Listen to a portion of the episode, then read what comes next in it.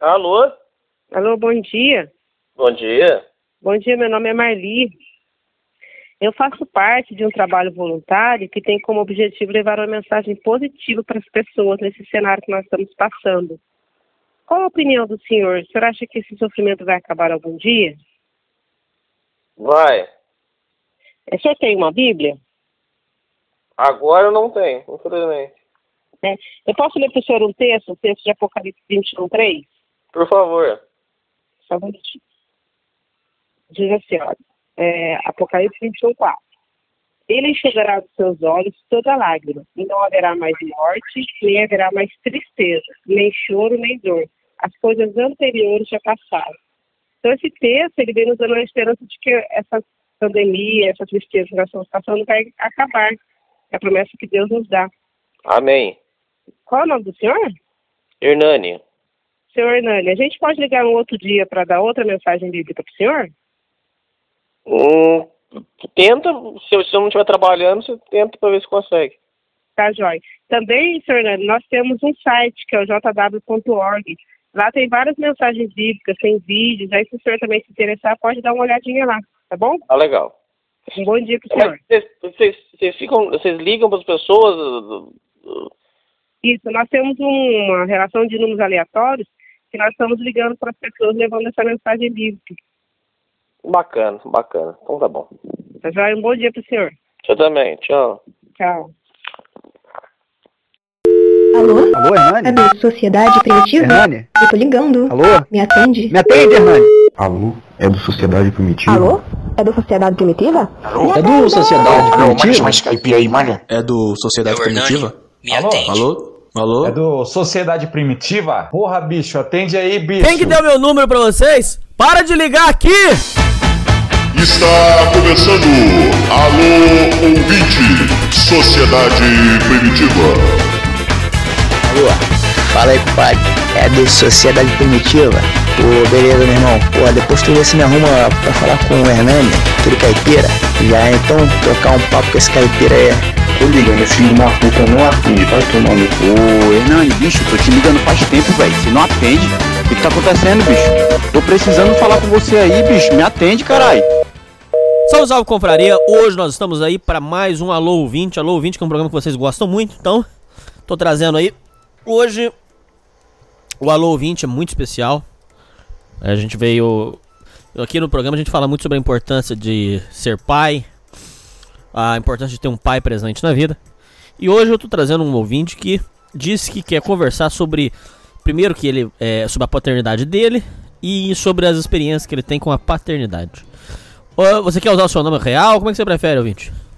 Pode usar meu nome real, não tem porque o anonimato não. Mas com sobrenome, como é que você. Porque eu não sei, né? Vai que- Rafael, meu nome é Rafael, Rafael Bruno. Pronto, Rafael Bruno então, não tem problema, né? Não tem, não tem problema não.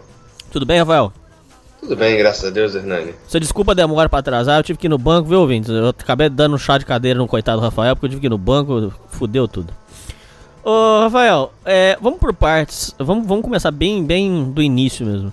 É, como é que foi a sua criação? Porque você disse que a sua relação com o seu pai era uma relação boa.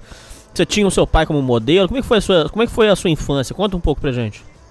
Tá, vamos lá. Eu dei a sorte né, de ser filho de um homem que assumiu né, a responsabilidade de ser o líder, provedor e protetor da sua casa. né? Então, meu pai sempre, para mim, foi um exemplo né, de, de masculinidade.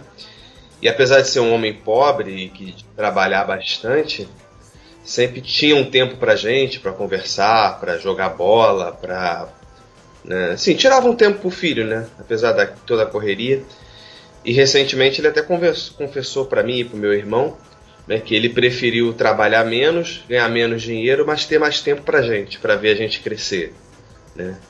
Então, assim, a minha infância foi uma infância de muita. Tive muita atenção do meu pai, sempre brincando muito comigo. E na minha adolescência sempre conversamos sobre tudo, sobre qualquer assunto. Nunca Mas o seu pro- pai era seu amigão mesmo, assim, Rafael? Era aquele parceiro que você tinha? Você poderia É, contar ele- segredo, que você poderia desabafar? Era, era, era um porto seguro? Sim, sim. Sem ser amiguinho, ele foi pai, né? Porque quando eu precisei ser corrigido, ele também estava ali. né? Ele, como é que eu posso dizer? Ele alternava entre as duas coisas, entre ele tinha que ser rígido comigo quando precisou ser, mas também aquele pai amigão quando precisou ser, entendeu? Até hoje. Graças a Deus ainda tenho meu pai vivo. Uh, como é que. É, vamos supor assim. Essa pergunta é bastante complexa, Rafael. Você vai ter que responder com, com detalhes, é muito importante. É, é, tá, ter você aqui no programa tá sendo um, um, um, um ótimo, tá sendo um tesouro. Como é que você. Quando você. Na infância e adolescência. É, quando você observava lares desestruturados, casas. Vou dar alguns exemplos aqui. Mãe solteira, que tinha que criar criança, que não é demérito, mas que a criança sofre por isso. É, pai é alcoólatra, é, casa onde tinha brigaria, é, casa onde o pai não tava nem aí com nada. Quando você olha na sua infância e adolescência, quando você olhava para os lares que era assim, e você olhava os seus amigos, as, as crianças que tinham a mesma idade que você, que, que, que, que, que diferença você observava no desenvolvimento delas para você, por exemplo, o seu desenvolvimento? É, onde você. Quando você era criança, tenta lembrar o que, você notava, por exemplo, de diferente no comportamento, no desenvolvimento deles? Vamos lá. Olha, eu, o que eu notava mais é que eu tinha limites. Como eu tinha um pai que me corrigia, me corrigia quando precisava, então eu tinha que andar na linha. Eu sabia que eu não podia fazer certas coisas que eu via outros colegas meus fazendo, que às vezes até pela ausência do pai ou pela omissão do pai, né? Por exemplo, o cara desrespeitando o vizinho, quebrando coisa na rua, né? Assim, aquelas crianças sem, sem muita direção, sabe? E eu sabia que eu não podia seguir aquilo ali porque meu pai ia. É, é, se eu aprontasse na rua alguma coisa e chegasse reclamação, eu sabia que eu seria corrigido. Né? Então, é, na questão, a gente tem. Deixa eu ver como é que eu vou falar. Porque lá em casa nunca teve briga, assim, eu nunca vi meu pai e minha mãe brigar, entendeu? Certo. Eles discutiram algumas vezes, tinha assim uma discussãozinha, alguma coisa ou outra. Mas assim, meu pai nunca bateu na minha mãe, né? Meu pai nunca xingou minha mãe. Sempre foi uma coisa, uma, uma discordância, mas respeitosa. Que eu, eu acho. Então eu não tive esse tipo de coisa. Eu percebi uma diferença no comportamento de alguns outros garotos, né? Na escola, aquele cara que não respeitava, que não prestava atenção na aula. Na rua, aquele pessoal que não respeitava vizinho, fazia bagunça, e eu não, eu sabia que eu não podia ser daquele jeito. Porque eu sabia que o meu pai me corrigiria se eu se eu se eu fizesse. Posso contar um caso que eu lembrei agora? Uhum. Uma vez eu tinha, acho que eu tinha uns 8 ou 9 anos. Sei e eu falei alguma coisa lá pra vizinha, eu não lembro exatamente o que, mas eu faltei com respeito, sabe? Eu, eu faltei com respeito, falei lá umas besteiras pra vizinha, ela contou pra minha mãe, é, meu pai chegou em casa do trabalho e minha mãe contou pro meu pai, né? eu tomei uma surra, né? e além de tomar a surra, eu tive que ir lá na casa da mulher pedir desculpas. Né? Certo. Desculpar e ela tinha três filhos, mais ou menos da minha idade. Os moleques ficaram me zoando depois. O ano, o resto do ano na rua, né? Mas o que acontece, o Hernani, o que, o que, que eu percebo? Na época, eu não gostei que meu pai fez isso. Né? Eu tinha lá uns 8, 9 anos. Mas eu percebo que depois que a gente vai crescendo e que a gente vai tomando uma certa maturidade, a gente vai re reinterpretando os nossos pais. Entendeu? A idade vai chegando, você vai tomando uma certa maturidade, você começa a reinterpretar o que seu pai fez. Hoje, né, com 37 anos, pai de, um, de uma criança de 6 anos, eu olho para trás e penso: meu, meu pai estava certo. Eu não poderia sair por aí desrespeitando todo mundo, entendeu? Então, essa, muito essa questão que eu acho que mais importante é de dar limites. Né? Porque hoje a gente tem uma geração sem limites. Né? Mas vamos supor assim, as surras que seu pai te dava, por exemplo, é, é, era surra de murro? O que que era? Não, meu pai, né, assim, primeiro, ele sempre explicou o que estava acontecendo. Né? Não era aquela surra de violência, entendeu? Ele batia, né, com uma certa moderação, até porque eu pedreiro, né? Eu criança. Então nunca, nunca foi assim, como é que eu vou dizer? Nunca me machucou, nunca quebrou nenhum osso meu, sabe? Ficava às vezes assim uma- umas marquinhas ou outra, mas eu nunca fui assim, eu nunca me senti espancado, entendeu? Mas não chegava, não chegou, não era coisa de, de deixar hematoma, aquele espancamento, não. Só uma surra. Não, não. Era me, me batia um pouco, me explicava por que, que eu tava apanhando. Né? E ele falava, uma coisa que ele falava muito é: tô te batendo hoje porque eu não quero ver você apanhando da polícia amanhã. Ah, não, sim, sim. Que o, o sofrimento, isso é muito importante que você falou. O sofrimento do jovem no desenvolvimento é, tem que ser em casa, porque quando é na rua, muitas vezes não tem segunda chance. Muitas vezes, se ele mexer com o cara errado na rua, ele não vai ter a segunda chance. Então tem que apanhar, na, apanhar em casa, pra se livrar do sofrimento na rua. Um, o maior presente que um pai com a mãe pode dar pra um filho é uma boa educação. Isso é o maior, maior presente, do, o maior tesouro do mundo. Dinheiro, é, propriedades, isso aí é secundário. Isso aí é qualquer um trabalho. Não, qualquer um não, mas você trabalhando, você conquista alguma coisa na vida. Não é possível que você vai trabalhar a vida inteira e não vai conquistar nada, cara. Agora, o maior tesouro é a educação, cara. Se, se o cara não tem educação, ele não tem limite. Se ele não tem limite, ele vai, ou ele vai pra droga, ou ele vai se envolver com as pessoas erradas. E aí, aí, já, aí já era, cara. Aí você perdeu o cara. Uhum.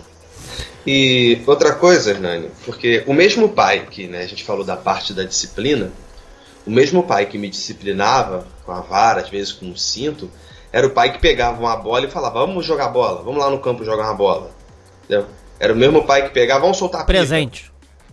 Vamos soltar pipa. Pegava: Vamos soltar pipa. Meu pai é pedreiro, né? então, assim, às vezes eu fazia as coisas lá em casa, ah, vamos fazer aqui, me ajuda aqui, faz a massa aqui pra mim, carrega isso aqui e tal, entendeu? Então isso há um, um- há um equilíbrio, entendeu? Tô falando, é, ele alterna, o que eu acho que os pais devem fazer, que o meu pai fez, e que eu tento fazer hoje com, com a minha filha, é alternar entre o disciplinador e o presente, entendeu? Mas e como é que era pra você é, ter. Porque muitos, muitos acontece da pessoa do. tem é, é, ciúme do, do irmão. Eu conheço um caso muito pitoresco, eu nunca vi nada parecido na vida, Rafael, de dois irmãos que não se falam desde a infância. Não sei motivo, não tem motivo, não tem lógica, os dois se odeiam. Eu já tentamos entender porquê e eles se odiavam. Como é que era a relação sua com o seu irmão? E se- vocês tinham ciúme? Como é que era? Não, nu- nunca ro- rolava um pouco de ciúme, por quê? Ele é mais velho, né? Meu irmão ele é três anos mais velho que eu. Então, na adolescência, ele tinha algumas liberdades que eu ainda não tinha. Tá? Então, meu irmão já saía um pouco mais, meu irmão Sei. começou a trabalhar, ele já tinha um dinheiro dele, né? Mas eu ficava com raiva, mas era coisa de criança mesmo, entendeu? Hoje, falando, hoje, eu, eu olho e vejo, não tinha diferença, tá? Era só uma questão de idade. O meu irmão, por ser já mais, mais velho um pouco, ele tinha algumas liberdades que depois eu fui tendo também quando eu cheguei à idade dele, entendeu? Mas Então- é, a relação sua com ele é boa, sempre foi boa. Sim, meu irmão é meu melhor amigo. É o cara que eu posso contar. Caralho, sua relação é muito boa, então. O meu irmão, assim, é, ele mora aqui perto de mim. Se eu tiver alguma coisa. Esse dia mesmo eu tava aqui, ia fazer mexer aqui num, num cano aqui. Eu fui ali na casa dele, pô, cara, tu tem uma. aquela chave de grifa, né? Ele, pô, tem, tem um alicate aqui, me emprestou, a gente trocou uma ideia. Vim aqui, fiz o serviço, voltei lá, devolvi. Então, assim, é, a gente senta, conversa, eu vou na casa dele, né? Meu irmão não tem filho, mas eu tenho uma filha e ela gosta muito de ir lá. Aí eu falo, ah, minha filha tá querendo ir. A gente vai lá e senta, conversa, a gente fala de política, fala de, de ciência, né? Porque ele estuda física, eu estudei matemática. Não cheguei a terminar a faculdade, mas eu estudei, então a gente conversa praticamente de tudo um pouco. Entendeu? É, é um, dois caras que eu posso contar muito hoje, meu pai e meu irmão. Tá, e, e como é que era o, o- a relação sua com a sua mãe? Sua mãe também era, era, era companheira, era parceira? Como é que era? É, eu, também dei, né, dei a sorte de, de ter como mãe uma mulher que também assumiu o papel de esposa, mãe e dona de casa. né? A minha mãe ela ia fazer curso normal né, para ser professora, mas decidiu casar, teve os filhos, ela postergou, né, foi se formar no curso normal com 56 anos de idade, depois que eu e meu irmão já estávamos adultos. E aquela típica dona de casa mesmo, né? Tá ali fazendo Sim. a comida, cuidando dos filhos, ajudando, né? lavando, passando, assim, né? como uma, toda mãe é, como a maioria das mulheres são, né, as, as donas de casa do Brasil, né? Também corrigia a gente quando necessário, mas às vezes quando precisava de, um- uma disciplina. Quando a gente foi crescendo um pouco mais, ela já começou a passar mais pro meu pai, né, a questão da disciplina, que a gente já estava maior do que ela, né? Então, mas graças a Deus também tem, tem uma boa mãe até hoje, presente também. Ô, Rafael, tem uma coisa que a gente sempre fala aqui no programa. é, eu já trouxe esse assunto algumas vezes. É muito legal é, saber o seu ponto de vista sobre isso. Eu quero ser sincero com você. Aqui no programa a gente só traz pessoa de família desestruturada, problemática. Você é uma, uma, uma raridade aqui nesse programa. Eu, eu, eu sei que você, deve saber, olhando o mundo ao seu redor, você, sabe que o seu caso é raro, né? Você já sabe disso, né? Sim, sim. Eu sei. É, tem uma coisa que é muito importante que a família. Eu vou, ah, eu vou, vou dissertar um pouco sobre o negócio, que é o seguinte: é, muitos afirmam que o progressismo, é, a, a- esquerda como um todo, é, odeiam a família, querem sempre ser contra a família. Eles até, eles até usam esse termo: contra a família tradicional. Porque a família, na verdade, é, uma, é a maior afronta que existe contra o progressismo, contra a degeneração. Por quê? É, uma família unida resiste a qualquer coisa, qualquer tirania, qualquer. é, é, qualquer a- a- uma família verdadeiramente unida, é, ela, ela, ela cria as próprias leis dela. Não, não tem que seguir regra do governo, tem que seguir as regras da família e acabou. Então, é, é, igual era aquela, aquela italianada que era vinculado com família, essa importância da, da resistência. Então, muitos afirmam o seguinte, por exemplo, uma casa, e eu, eu penso sim, eu queria saber a sua opinião. Por exemplo, uma casa aonde o pai é amigo do filho, amigo mesmo, é, não tem, não, não, não existe janela por, por onde entrar, por exemplo, a droga. Explico. O, o filho é amigo do pai. Ele pode contar com o pai. Ele pode conversar, desabafar com o pai. Quando ele quiser uma, eh, falar sobre um assunto, ele vai chegar direto e falar com o pai. O problema do, do- da, do- da família estruturada que por, por o filho não ter amizade com o pai, não ter contato, é, um contato mais íntimo com o pai, ele vai ter, por exemplo, um contato íntimo com o amigo da rua. O amigo da rua já é uma porta de entrada para a droga, para a bebida, para o cigarro. Então, o, o filho ele tem que ver no pai um modelo de homem, um modelo de masculinidade e um modelo e uma, uma amizade onde ele pode desabafar, onde ele pode contar as coisas, onde ele pode é, realmente entender o mundo. Então, por exemplo, uma família unida e uma família forte não tem, não existe janela por onde a droga entra. A droga não tem como entrar nessa casa. Tanto é uma curiosidade muito, muito rápida aqui, que eu nem quero, nem quero entrar em detalhe. Mas, por exemplo, é, os- o, Alborguete, que a gente fez o especial dele aqui. os- todos os filhos do Alborguete, lamentavelmente, entraram na droga. Mas por quê? Não é porque o, o, o- não é porque, o, o que acontecia? O Alborguete, por exemplo, ele tinha, ele trabalhava como é, deputado, é, trabalhava na televisão e no rádio. No- no- então, ou seja, po- por ele se ausentar da família, acabou dando espaço, lamentavelmente muito triste, para que a droga entrasse. Então, é, eu queria entender o seu ponto de vista sobre o que, que você pensa sobre isso, a, a- a questão da, da família como resistência contra o mal, contra a degeneração. Como é que você enxerga isso? É, a família é aquela base, né? Muito, tu já respondeu muita coisa. Porque, por exemplo, eu lembro de uma vez, eu e meu irmão, a gente ainda entrando ali na adolescência, e a gente sentado assim na mesa depois de ter jantado, e meu pai falando com a gente sobre drogas. Né, pra gente não usar, porque não, não é uma boa, porque aquilo vicia, aquilo faz mal e tudo mais. né? Então gente- eu tive essa conversa dentro de casa né, sobre droga. Meu pai teve problema com álcool, com cigarro, mas depois ele se converteu, né? Nós somos uma família cristã, abandonou esses vícios. Ele sempre falava com a gente, ó, não vai, não entra nessa aí, não, não compensa. E quando é, quando você tem o pai presente, você tem esse porto seguro, né? Você isso te preenche de um- um- uma questão psicológica, porque o pai ele dá uma certa segurança para a família. Mesmo vendo de uma família pobre, como a minha família era, né, sou- meu pai é pedreiro, né, ele trabalhou em outras coisas, mas o que ele mais fez na vida foi pedreiro. Ali, minha mãe era dona de casa, ali nos anos 80, né, não sei se tu lembra, acho que você é Sim. um pouco mais jovem que eu. Na época da hiperinflação, com aquela maquininha do cara que mais trabalhava no supermercado, aquele cara da maquininha que remarcava o preço. A tabelinha, tinha a tabelinha também, isso. Isso. O feijão de manhã era, sei lá, 3 reais, à tarde estava 3,50, à noite era 4, no dia seguinte. Né? E mesmo a gente passando dificuldade na questão financeira, tá? a questão de ter um pai presente superou isso. Entendeu? Porque eu sabia assim, não, meu pai trabalha e meu pai ele vai dar um jeito.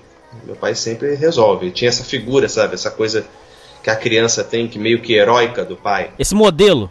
Esse modelo, exatamente, esse modelo. Né? E isso, então, me, me deu uma certa segurança que apesar de ter passado algumas necessidades na, na minha infância, isso não me traumatizou. Deixa eu dizer que eu não tenho nenhum trauma de infância. Eu sempre falo isso, Rafael. Puta que pariu, eu sempre falo a mesma coisa, cara. Uma família. Ô, Rafael, é mais negócio uma família ser pobrezinho, humildezinho, mas todo mundo se amar, ter união, do que uma família ter dinheiro e não ter paz dentro de casa, cara. Eu sempre Uhum. falo essa merda, ô, Rafael. Sempre, cara. Isso me É. revolta. É, tem um provérbio bíblico que diz que é melhor um prato de hortaliça numa casa unida do que um boi cevado numa casa com briga, né? algo mais ou menos assim. É, verdade. Então, a gente vive numa época muito materialista, né? as pessoas estão muito preocupadas em. É até uma preocupação legítima, você dar uma boa escola, você botar o teu filho para tocar um instrumento musical, aprender um idioma, né? Tudo isso é válido, mas a criança, na verdade, ela precisa do pai e da mãe.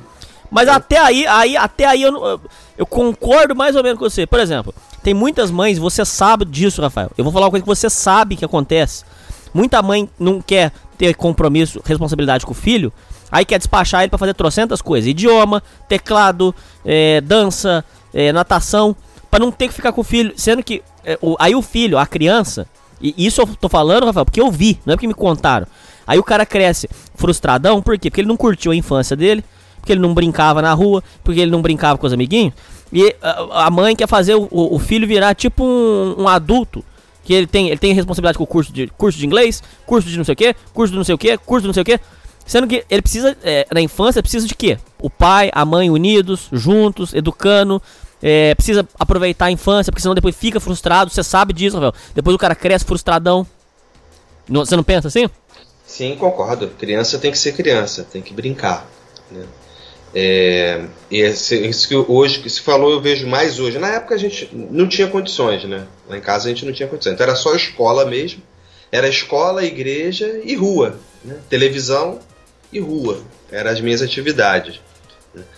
Então, até que meu irmão depois comprou o violão, comecei a tocar, eu toco violão até hoje. Mas essa presença é mais importante né, do que você dar um monte de coisa e tem criança, eu já vi, né, eu já dei aula de, de violão para criança, criança que parece ter uma agenda de executivo. É. A criança faz inglês, fazia. A menina tinha uma menina que eu fiquei assustado. Ela fazia, a mãe dela botou lá na na aula de violão comigo. A menina fazia inglês, natação, eh, ginástica rítmica, violão e tinha um outro negócio agora que eu não lembro, cara. E eu falei pra ela, falei, cara, você não brinca não? Ela era uma menina, devia ter uns 9, 10 anos. Ela fala, não, não dá muito tempo de brincar não, entendeu? Tá errado. Então, é, você tem que, tem que procurar. a- a- acho que a palavra-chave, Hernani, é, é equilíbrio. Equilibrar as coisas, entendeu? Então, no meu caso, que você falou da, da questão da. Quando a família é unida, por que, que o pessoal progressista ele às vezes quer destruir a família? Porque um cara que, que não tem uma base familiar, ele vai ser um dependente do Estado. Puta que pariu. Concordo plenamente. Fala mais sobre isso aí. Porque, por exemplo, na, na época, né, a, a minha mãe, por exemplo, se, se ela. Minha mãe, a gente não, quase nunca buscou nenhum tipo de auxílio, sabe? Não tinha Bolsa Família, por exemplo. Raras foram as vezes que a gente ia buscar alguma coisa fora. Porque meu pai trabalhava e né, segurava ali a onda, ele, ele cumpria esse papel dele. Então, assim, o- outra coisa, você falou de drogas. Uma coisa que, que a pessoa faz quando ele começa a usar droga é se afastar da família. Você pode Com certeza. É o vínculo fraco. fraco. né? E já, já tem algumas pesquisas, né? Acho que foi feita uma experiência com ratos, se eu não me engano. O cara botou um rato né, no, sozinho num viveirão grandão. Eu não lembro agora o, o link, nada disso, mas o que eu li foi sobre isso. Tem um vídeo no YouTube que fala sobre isso. Botou um rato num viveirão grandão e botou lá droga. E o rato ficou viciado na droga. né? Só que depois eles fizeram a mesma experiência e colocaram outros ratos, colocaram é, fêmeas, né, para eles acasalarem, então, e os ratos já não foram tanto na droga.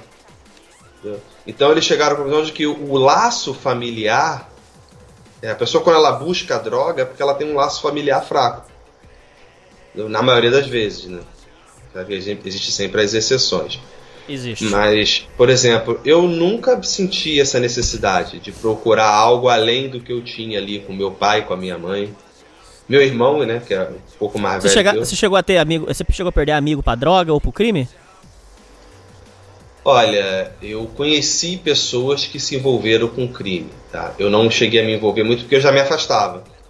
Ah, tá, tá. tá. Isso foi uma coisa que eu também aprendi muito com meu pai, né? Meu pai tinha uns ditados assim, é... Quem se mistura com porco, farelo come. Quem acompanha morcego, dorme de cabeça para baixo, né? Uhum. Meu pai dava esse papo, ó. Se tu vê que tá fazendo coisa errada, sai de perto. Porque senão vai Senão vai sobrar, sobrar pra pra, você. É. Meu pai falava isso pra mim, Aí, ó. pai. Seu pai é vivido pra caralho. Isso mesmo. Entendeu? Porra. Meu, né, meu pai falava, ó, se tu vê que o cara tá fazendo coisa errada, tu sai de perto, porque na hora que o bicho pega, pega pra todo mundo.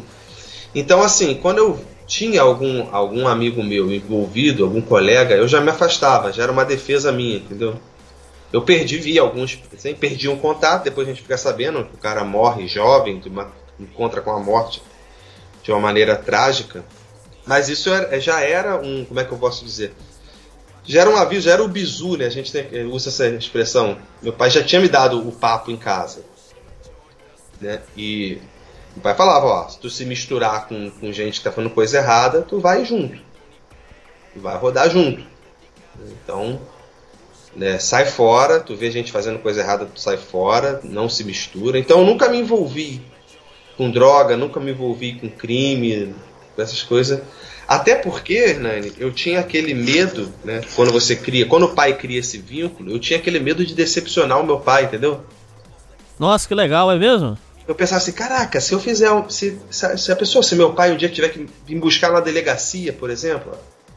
Sabe, isso me dá. Me dá até hoje, né? Eu tenho uma ver, teria uma vergonha muito grande. Né? Se, se eu fizesse alguma coisa errada, entendeu? E visse, pô, como é que meu pai. Imagine meu pai me vendo ir preso, por exemplo. Sabe? Mas é. Tudo bem, mas, mas você chegou a fazer alguma coisa que, que decepcionasse ele? Você chegou a, a- a ir pra algum, algum lado errado? Não, nunca fui não, cara. Deixa lá, deixa eu ver se eu lembro alguma coisa errada assim que eu tinha feito. Não, cara, só na época de escola, assim, às vezes aprontava alguma coisa na escola e meu pai e minha mãe já foram chamados algumas vezes na escola. Mas você Mas era aí- problemático? Não, não era tão problemático. Eu era meio brigão, né? Não era muito de levar desaforo pra casa. Entendeu? Então, assim, às vezes tinha uma, uma briguinha ou outra na escola, mas assim, aquela coisa de criança, de pré-adolescente. Nada demais, assim. É, a coisa. Porque uma outra coisa também, agora tu, tu me fez lembrar um outro negócio. Eu trabalhei numa escola e a diretora falou uma coisa interessante. A natureza não dá salto. Então, como eu tive um pai que me corrigiu as minhas más tendências já no começo, eu, nas primeiras besteiras que eu aprontei, como esse caso da vizinha, por exemplo, eu já tomei umas travas do meu pai, isso já me inibiu de fazer coisas piores, entendeu? Hum, entendi. Então você, você, você tem limite. Eu tinha limite, eu tinha limite dentro de casa. Porque se você vê hoje um cara fazendo besteira na rua, tu pode ter certeza que tu voltar lá atrás, quando ele fez outras coisas menores na infância, ele não foi reprimido. Entendeu? Não foi corrigido na, naquel- naquelas primeiras besteiras. Que as coisas não começam grande. Né? Ninguém vira um traficante, um assassino, um estelionatário da noite pro dia. É, tem uns casos raros aí, de, por exemplo, psicopata, por exemplo, que o cara nasce, né? Mas é, eu entendi o que É. você quis dizer. Eu tô falando o cara que, que, que se Padrão. acostuma no crime, né? Vamos dizer assim. O cara Uhum. às vezes começa roubando, sei lá, aquelas, um- uma borracha na escola, né? Chega em casa, a mãe não pergunta, coisa que nunca aconteceu comigo. Sempre Nossa, quando eu putz. chegava. Ô, Rafael, concordo. Ô, ô, ouvintes, fala se eu só não trago o cara fera aqui. Ô, Rafael, pô, cara, sua, presença aqui tá sendo um negócio fora de série. Ô, Rafael, deixa eu contar uma coisa pra você rapidinho. O, eu trouxe aquele rapaz aqui, o Caveira Games, ele contou uma pra mim que eu achei foda. Escuta isso aqui, Rafael. Ô, ouvintes. O, o, o Caveira contava que o, o menino começava a aparecer com, com coisa em casa. Corrente de ouro, que não sei o que. Em vez da mãe, em vez da jumenta da mãe ir atrás de saber como que ele tava conseguindo essas coisas, a mãe ainda apoiava e falava assim, pô, compra tal coisa. Pô, compra uma roupa pra mim, compra... Dali seis, oito meses, o menino rodava, ia pra, ou ia pra Febem, ou morria. Aí a mãe vai chorar, ô Rafael. Vai Uhum. chorar ainda. Pô, mas eu não sabia. não sabia. Mas, pô, peraí, ô Rafael. Puta, ô, ô, como é que você, tá vendo um cara entrar dentro de. Uma criança entrar dentro de casa com um cordão de ouro? Você tá vendo um adolescente aparecer com moto? Pô, como é que uma mãe não. Ô, fala pra mim, como é que uma mãe não, não, não desconfia das... Será que eles fazem de bobo? Ou será que são bobo mesmo? Será que é ignorância? Não sei, Rafael. Será que não falta é, é, acordar um pouco pra vida? A mãe pegar o menino e falar, mas da onde que veio isso aqui? Da onde tá arrumando dinheiro? Da onde que tá. Sabe? é, é, Será que não. é, Será que esse povo é bobo? É ignorante ou eles fazem de bobo, Rafael? Ou então, não, é assim, ou pode ser né, ignorância, ou não acredita que aquilo vá se tornar algo maior, né? Que aquilo não possa se tornar algo pior. Porque né, você. Meu pai, eu sempre aprendi em casa que roubar era errado. Roubar é errado. Então, se eu chegasse em casa com alguma coisa que, que não fosse minha, que não fosse dado pelos meus pais, já pergunto, quem isso aí é de quem? Ah, é do fulano. Às vezes era um brinquedo que um colega da, da rua emprestava, entendeu? Né? Não, fulano, fulano me emprestou. Aí minha mãe ia lá na casa da fulana, "Ô, fulana, teu, teu filho emprestou isso aqui. Ah, emprestou, é dele sim e tal. Minha mãe ia passar limpo a história. Entendeu? Então, é, eu acho ou é falta de, de sabedoria, ou às vezes a pessoa não quer acreditar que aquilo pode virar algo pior. Pode ir crescendo. Aquilo que eu, que eu, que eu acredito, que as más tendências que todos nós temos, elas vão crescendo se você não, não for corrigindo. Não for podar. cortando. Não podar, entendeu? Eu era um cara que, que tinha tudo para ser pra ter dado errado na vida. Porque tendência para fazer coisa ruim eu sempre tive. Más tendências eu sempre tive, entendeu? Mas eu sabia que eu tinha que andar na linha, porque senão o bicho pegava em casa. Entendeu? Entendi. Então, assim, o meu pai, acho que o grande papel dele, dentro dos meus pais, foram exatamente corrigir essas minhas más tendências. Hum, entendi. Ah, com relação ao, ao- ao desenvolvimento seu amoroso, sentimental, seus pais davam palpite ou eles deixavam você soltão e, e vai o que vai? Não, nunca. Meu pai sempre falou pra gente ter respeito com a filha dos outros. Ele falava isso pra gente, ó, respeita a filha dos outros.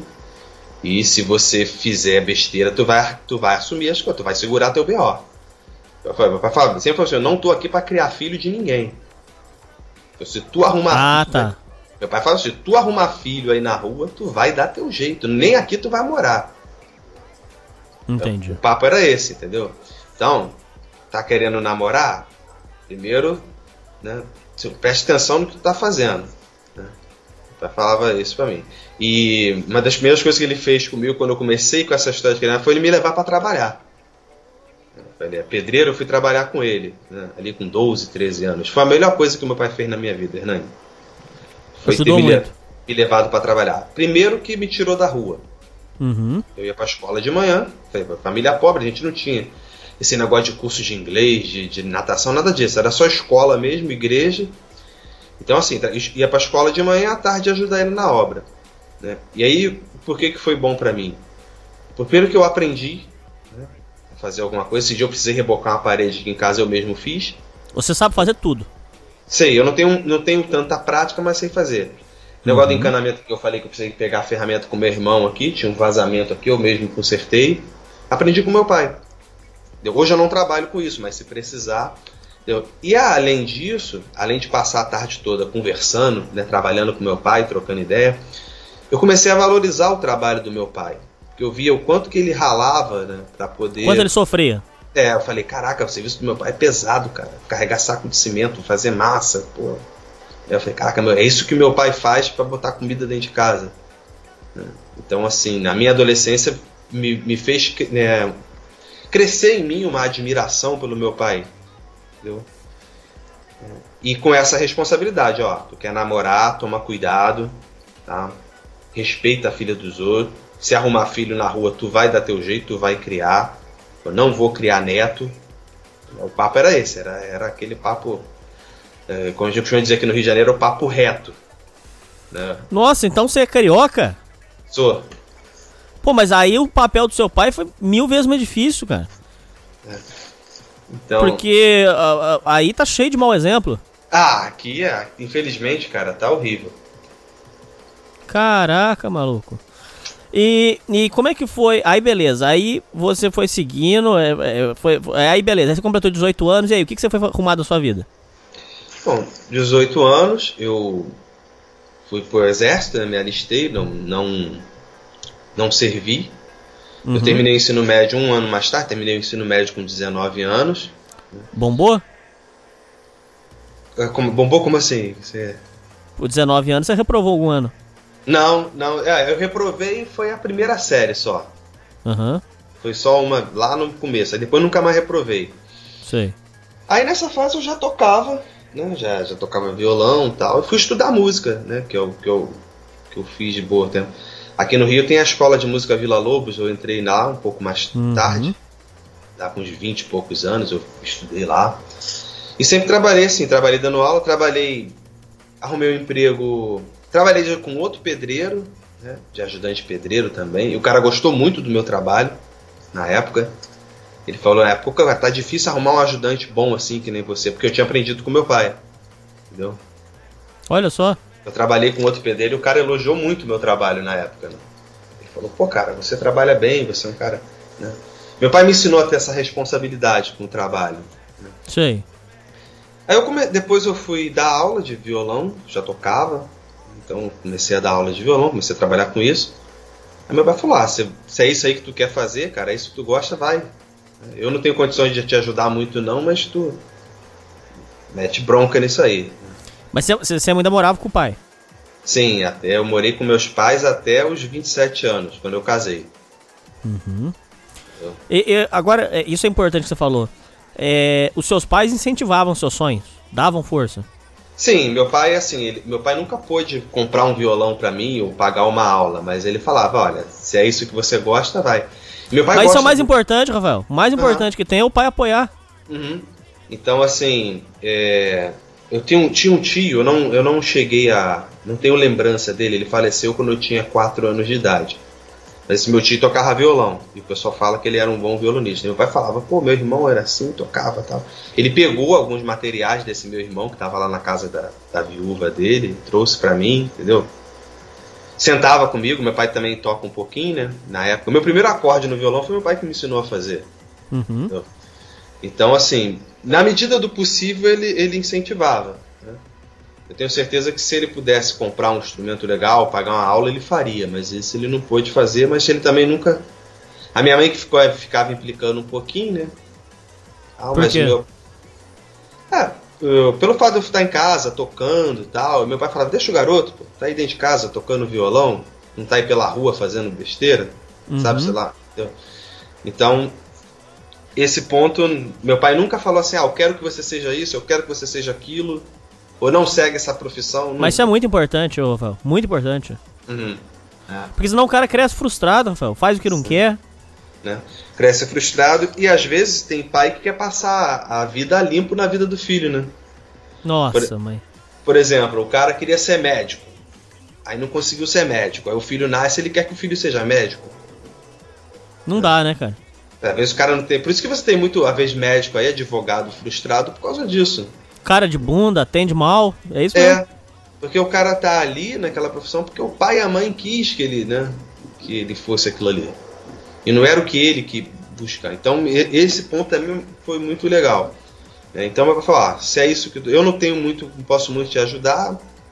Tu tem a casa para morar, tem comida aí, e tu corre e vai atrás aí do, do que tu quer fazer. né?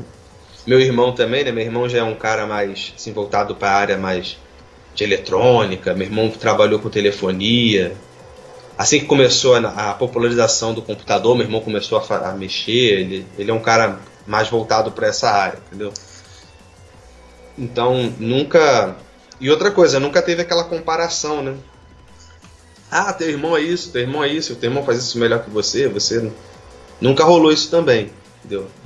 Porque é uma coisa que às vezes é, que me ajudou muito a ter uma boa relação com meu irmão.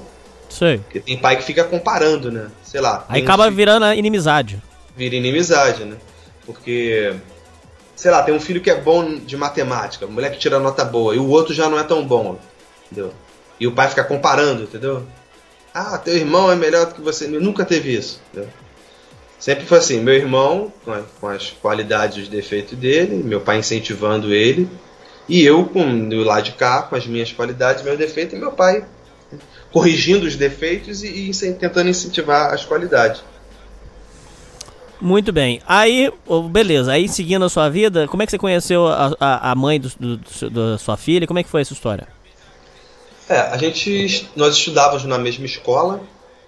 A gente se conhecia assim. é- Conhecer de vista, você sabe que aquela pessoa tá ali, mas você não, não fala muito. Mas você, você, na sua juventude, você era putanheiro, você era comedor, ou você era mais de namorar? Como é que era? Não, não, eu sempre. Assim, eu, eu tive algumas namoradas, mas sempre com essa. Eu sempre pensei em namorar, em casar e ter filho. Uhum. Sempre pensei numa coisa mais séria. Entendeu? Sei. Nunca fui. Que eu acho que é também, às vezes, um- uma questão de problema familiar, né? Às vezes a ausência do carinho dos pais faz a pessoa buscar né, o relacionamento fora. né? Concordo. Eu acredito que, por exemplo, é um, um- uma menina criada sem pai, por exemplo, ela vira, fica namoradeira. né? Tem grande chance de ser um. Às vezes até o próprio cara também, né? Que não tem, às vezes, muito relacionamento com o pai, ele vai buscar isso no. né? Então eu nunca fui assim, desse cara, né? É, nunca fui promíscuo, vamos dizer assim. né? Certo. Tive lá as minhas as minhas aventuras, algumas coisas até me arrependo hoje, né? Por, por ter. Porque eu sou cristão, né? Então tenho uma outra consciência. Coisas que hoje talvez eu não faria, mas já passou. Mas nunca fui assim de. Sempre, sempre pensei em, quando eu pensava em. em- Bom, eu comecei, eu comecei a pensar em namorar com 17 anos, né? Assim, que eu, eu Ah, pensei sei. uma coisa mais séria, né? Assim, aquela coisa de adolescente, aquele namoricozinho, teve alguma coisa ali, mas. Perdeu o Pensa- cabaço com quantos anos? Ah, foi com 17. Foi cedo, Ah, ainda. então foi novo, pô. É, foi, foi novo, mas. Sem muito pé no freio, entendeu? Por causa Entendi. da orientação que eu tive em casa, sempre fui muito pé no freio. Muito, muito. Então Uhum. não foi. Foi nada muito. Não foi num baile funk, entendeu? ai, ai, ai. Não foi numa. Né? Então. Entendi. É, é, então essa parte de, de relacionamento, e eu sempre, todas as vezes que eu, come- eu comecei a namorar, eu sempre pensava nessa coisa, não, vou namorar, se a menina for legal, gente, né, quem sabe casar, ter filho e tal. Até que eu conheci, a minha esposa a gente já conhecia, né, voltando a falar da, da minha esposa, e aí ela foi fazer ensino médio numa outra escola, eu fiquei um tempo sem vê-la, embora ela morasse perto da minha casa. Até que um dia ela tava passando com as colegas dela de bicicleta, eu mexi com ela, né? Ela deu um sorriso, passou, aí depois eu fui atrás dela, né? aqui no, no bairro, né? bairro próximo. Aí Uhum. Chamei ela, a gente conversou e tal. Então a gente, aí, daí a gente começou a namorar. Certo. E aí? E aí eu tinha, na época eu tinha 18. Acho que eu tinha, eu tinha Ah, então foi um 19. namoro de longa duração que você teve? Não, eu tinha, eu tinha 19 e ela tinha 18, se eu não me engano. Hum. Aí nós ficamos namorando até os 27, quando nós casamos, quando eu tinha 27 anos. Olha que legal, cara. Puxa vida. Foi, foi 9 anos de namoro. Caramba, irmão. Tenho 10 anos de casado. E os, os seus pais sempre apoiaram? Sim, uma das coisas que eu fiz né, foi levar ela para conhecer meus pais. Uhum. Entendeu? E aí rolou... e ela sempre teve as mesmas visões que você? Como é que era, Rafael? Não, nem sempre, né? Assim, ela, ela também. Ela também nunca foi uma menina de, de bagunça. Eu fui o segundo namorado dela. Uhum. Pra você ter uma ideia, ela teve um outro namorado só antes de mim. Depois só eu. Né? E. É, falar uma coisa aqui que eu acho que eu vou deixar muita gente com inveja, né? Mas ela casou virgem, Uhum. entendeu? É, e- Casou virgem? Mas então você passou todos esses anos só na vontade? Sim. Caralho, irmão, sério? Como é que você fez? Não, mas aqui, assim, com 14 anos, Hernani, eu me tornei cristão. Sim. Me converti, né? Sou cristão até hoje. Quando eu tinha ali uns 17 para 19, eu saí um pouco da igreja, né? É. ah. Afastei um pouco, mas aos 19 eu voltei, eu falei, não, esse mundo tá muito louco, não, não rola pra mim. E Sei. eu comecei, foi quando a gente começou a namorar, e ela falou comigo, eu quero, eu quero casar virgem. Eu falei, então, beleza. Eu, como já tinha essa formação cristã, né?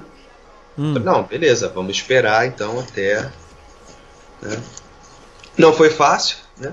Mas rolava uns agrado, algumas coisas ou não? Não, Nem isso. não. Só beijo e abraço, só. Nem mãozinha, nada? Não, não, não rolava não. Caralho, irmão, que legal, cara. É mesmo? É, esperei. Quase acho que eu fiquei cabaço de novo. Aí, aí beleza. E, e aí, como é que, como é que foi? É, é, quando, quando você decidiu que você ia casar com ela? E como é que foi a preparação? Você foi você comprou uma casa? Como é que foi? Conta aí. Rapaz, vamos lá. É, eu tava com. Já tava com 20 e pouco, 26, né? Ela começou a trabalhar também. Tá, vamos, vamos casar? Vamos casar. O que acontece? Aqui onde eu moro hoje, né, é, e ela, a minha, a, minha, a minha esposa, ela foi criada pelos avós. entendeu?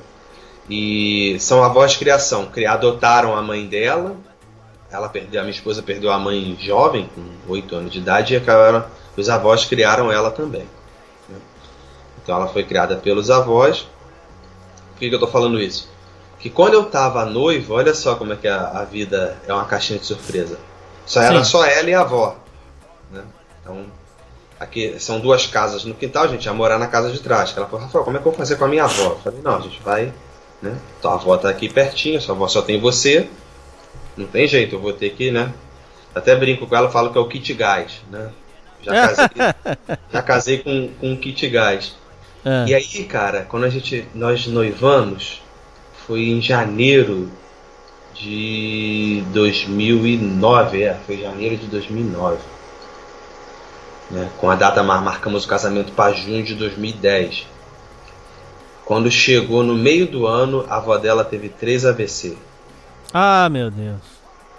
Paralisou o lado direito do corpo. né? A avó dela até hoje é cadeirante.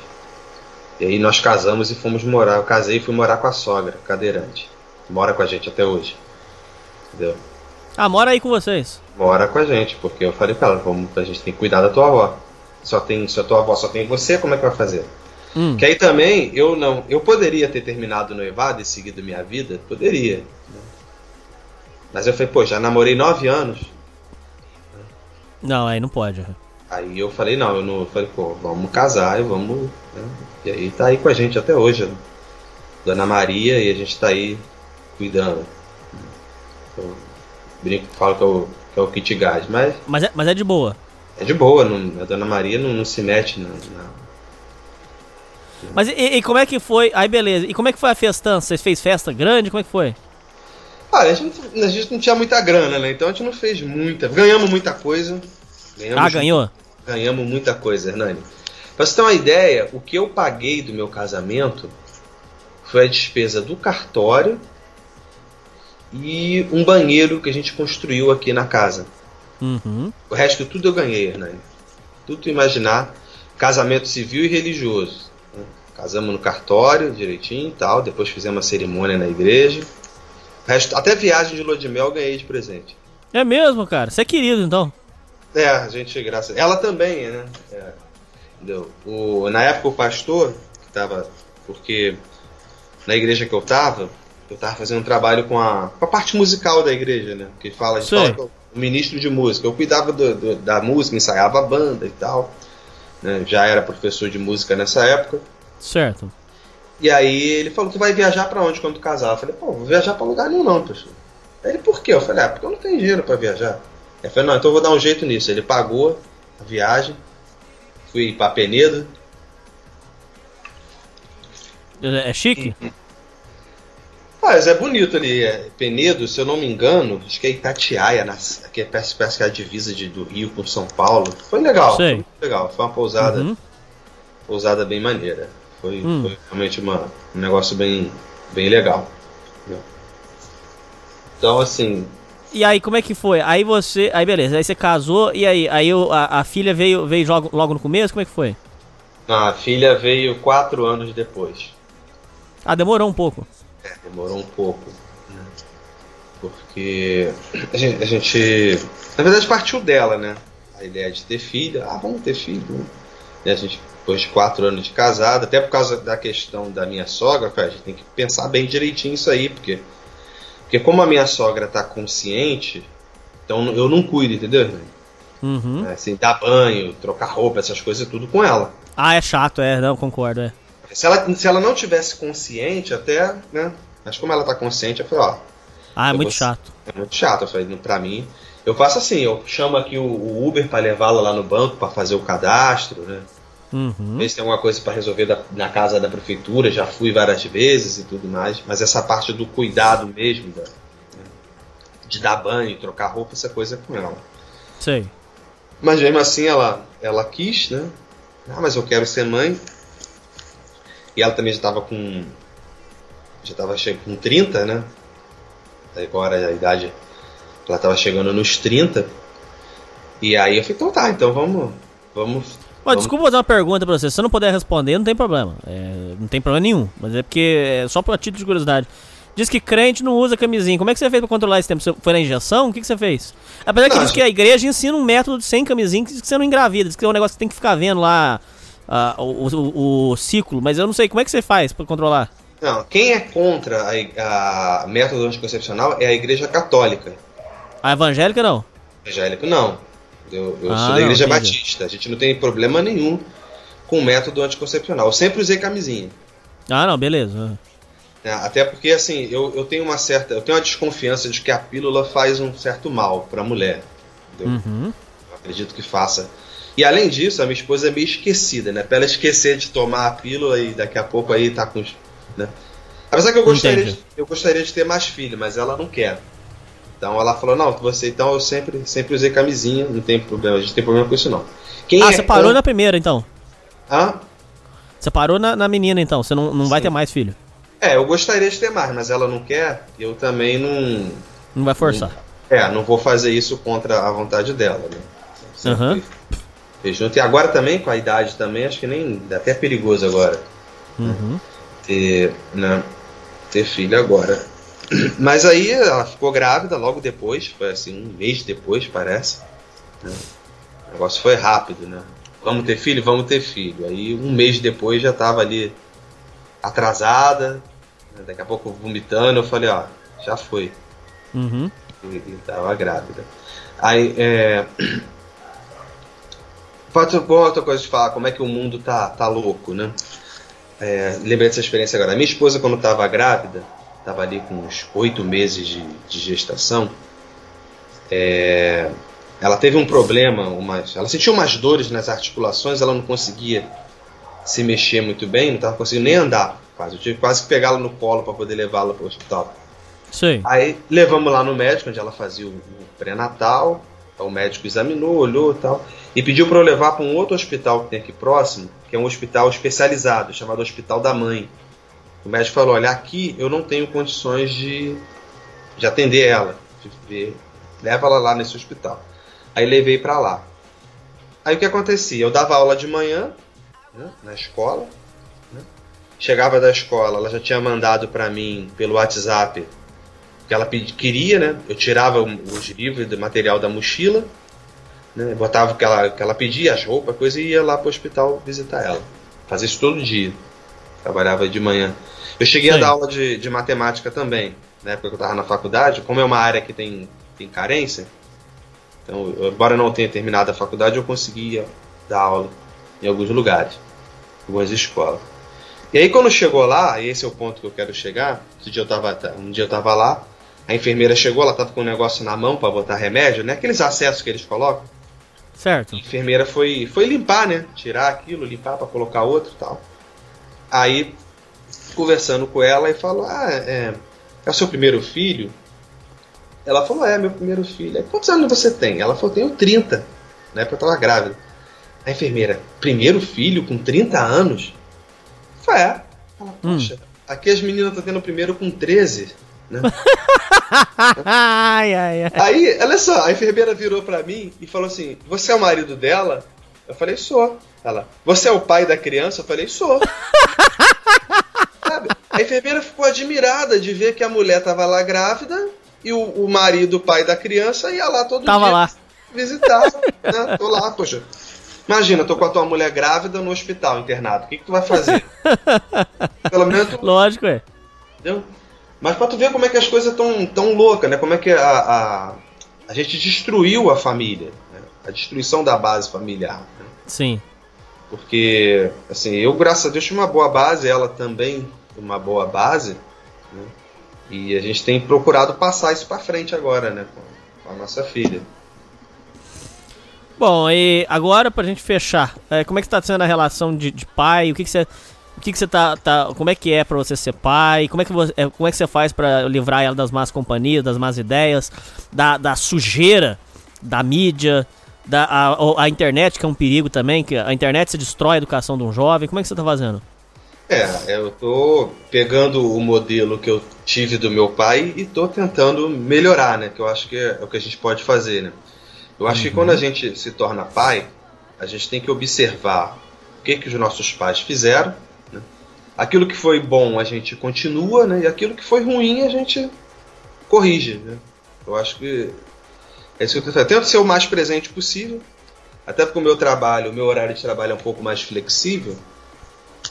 Então eu, eu sou o mais o máximo de, de, mas, assim, mais presente que eu posso, né? Então normalmente sou eu que acordo, sou eu que, que levo na escola, sou eu que busco na escola, sou eu que faço dever de casa?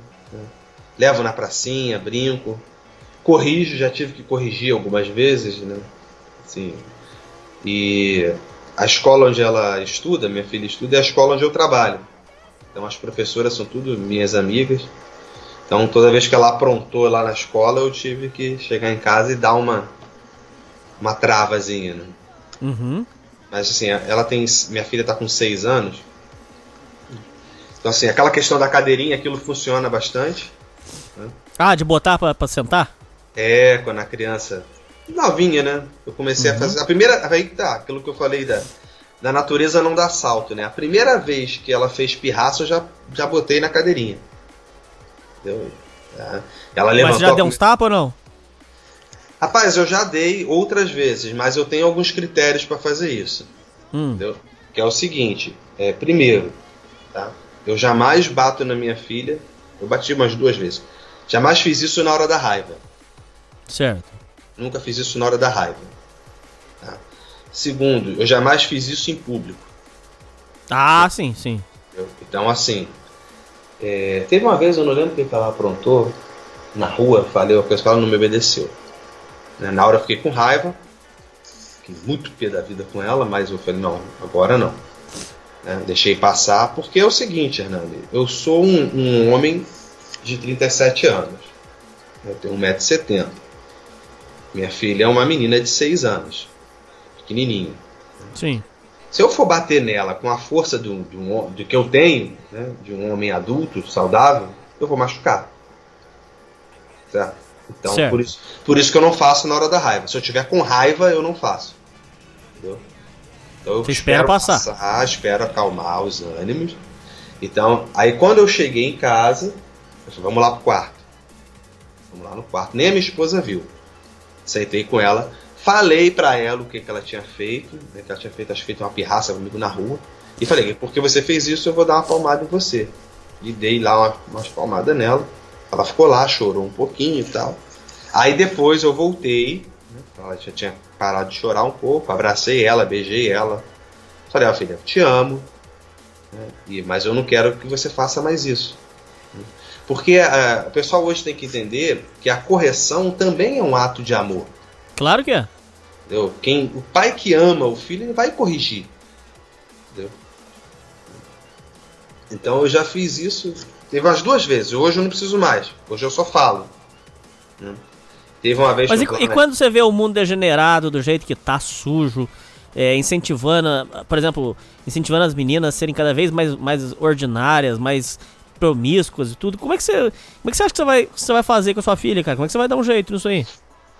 É, na verdade eu já tô dando, né? Eu tô presente, né? É, minha filha não usa roupa curta, já falei isso pra minha esposa. Até ela mesma sabe, né? Até tem uma vez foi engraçado, né? Que eu falei pra ela, eu falei, ó filha, não anda com as coxas de fora. Tá? Você vai sempre usar uma roupinha, né? Que vai. Uhum. Às vezes eu andando com ela na rua, ela deu um grito. Ela falou, o que, que foi? Pensei que ela tinha visto uma barata, alguma coisa. Ela falou, aquela menina tá com as coxas de fora. Eu falei, fica quieta, garota. ela, mas papai, eu falei, fica quieta, garota.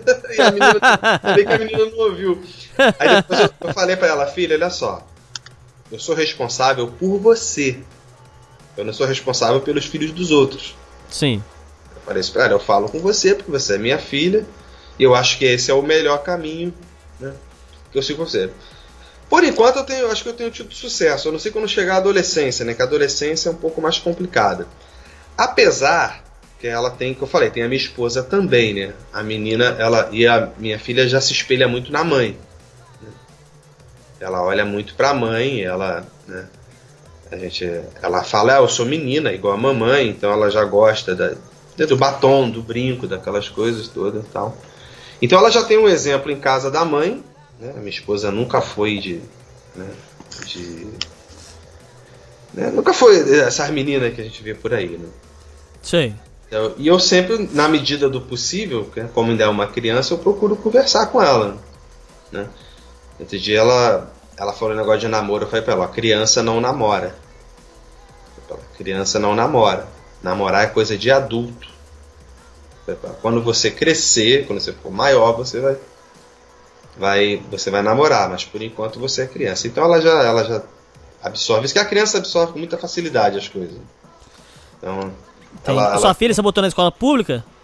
não, não, eu boto na escola, eu trabalho numa escola aqui perto, né, que é uma escola até bem conservadora, né, os donos da escola, meus patrões, aí botei lá, ela trabalha, ela estuda na escola que eu trabalho. Eu, Ah, então deu tudo certo. É, né, por enquanto tem dado certo. Vamos ver, né? E claro, né, também a questão é, cristã, né? Como eu sou cristão, a gente aqui em casa, a gente sempre lê Bíblia, a gente sempre fala do Evangelho, sempre fala de Jesus para minha filha. Então, levo para a igreja, vou junto, né? Porque não é só levar e deixar lá, eu vou junto, né? Que isso também é, acho que é importante. Né? A criança vê que o pai está ali junto, né? Participando. Uhum. Porque não é só aquele, aquela coisa, ah, meu pai manda eu fazer, não, meu pai faz. Então, É. e assim, e sempre com essa ideia, né, de corrigir as más tendências e tentar incentivar as virtudes. Então, aquilo, eu acho que o que o, o pai tem que fazer, você tem que observar o seu filho, ver quais são as más tendências e procurar corrigir, né? E aquilo que o filho tem de bom, aquelas as virtudes, você procura incentivar. Bom, meu irmão, é... você falou que agora você tá com uma empresa nova. Que história que é essa aí? É, eu tô, eu tô começando aqui um, um delivery de pizza, né? Porque com essa. Eu tava, eu tava dando aula de música. né? Então a maioria dos alunos eram particulares. E aí, com essa crise aí, a maioria dos alunos saíram fora. Eu falei, bom, sem comer ninguém vai ficar, né? Então, como, eu, como é uma coisa que eu também já, já tinha trabalhado antes, já sei fazer, eu tô começando aí essa, essa nova empreitada. Então, E aí, tá gostando? É, eu, eu- eu gosto, né? Eu procuro sempre trabalhar com coisa que eu gosto. Os trabalhos que eu fiz. Quando eu trabalhei numa coisa que eu não gostava, que era lá no escritório da empresa, eu não fiquei muito tempo, não. Aquilo pra mim era maçante, ficar oito horas trancado dentro de uma sala. né? Então eu fiz. o- Eu trabalhei com as coisas que eu, que eu gosto. Eu fiz matemática, fiz a faculdade de matemática, não consegui terminar, né? Mas dei aula, fiz música, estudei música. Trabalho, ainda dou aula de música até hoje, tem alguns alunos. né? E eu gosto de comida, gosto de cozinhar também. Agora estou fazendo esse, estou começando esse negócio. entendeu? Bom, meu irmão, agora pra gente fechar a entrevista, pra conclusão final agora. É, como é que você enxerga o papel do pai na, na criação do, do, do jovem e como é que você. E faz uma conclusão agora final pros ouvintes. É, eu acho que o, o pai, ele tem que, o homem, né, ele tem que assumir essa responsabilidade, né, líder, provedor e protetor. Claro, com a mulher que também concorde com isso, né, porque se a mulher não concorda, nada anda. né. Então, é, eu acho que o, o papel do pai principal é esse, né, essas três funções. É ser presente na vida do filho, a gente tem aí umas estatísticas que mostram né, é, o quanto que a ausência do pai, né? Então, assim, quem, sa- a, a, é, criança criada sem pai, a maioria deles abandonam a escola no ensino médio. A maioria do pessoal que está na cadeia vem de um lar sem pai. Né? A maioria das adolescentes que engravidam vem de um lar sem pai. Tem essas estatísticas, quem tiver quiser procurar aí na internet. Então, assumir essa responsabilidade, entender que o mais importante é, é ser presente na vida do filho. Né? É, se você puder dar alguma coisa material, tudo bem, mas se você não puder, seja presente. Brincar com a criança, quando o filho é criança. né? Isso é muito importante. Isso cria um vínculo com a criança. né?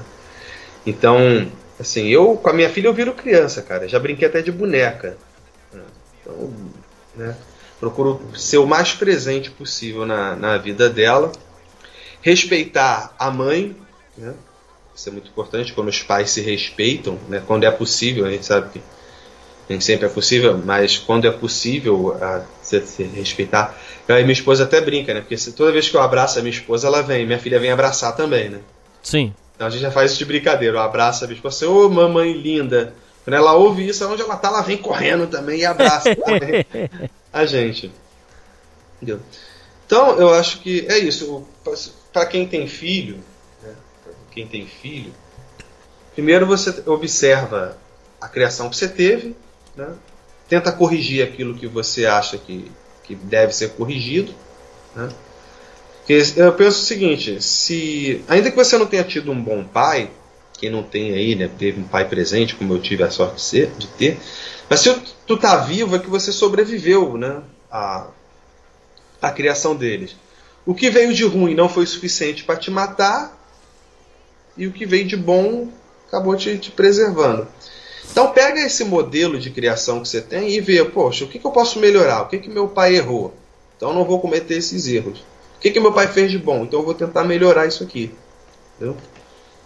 Muito bom.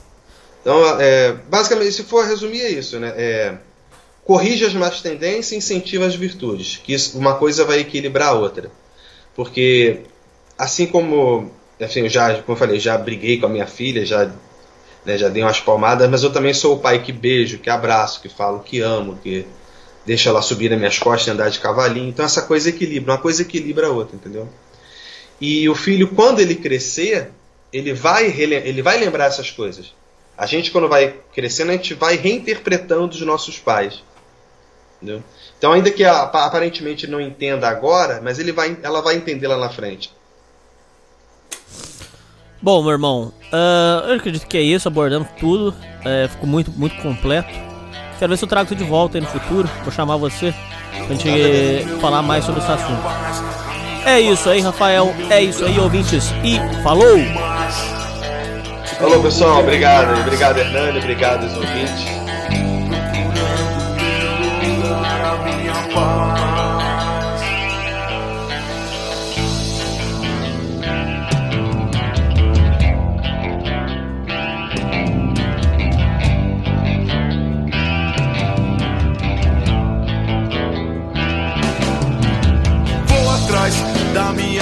Liberdade, não vou desanimar, vou continuar. Se eu cair, eu vou me levantar, me levantar, me levantar. Minha vontade me dá forças pra mudar. Vou curtindo a paisagem, seguindo a estrada, procurando o meu lugar,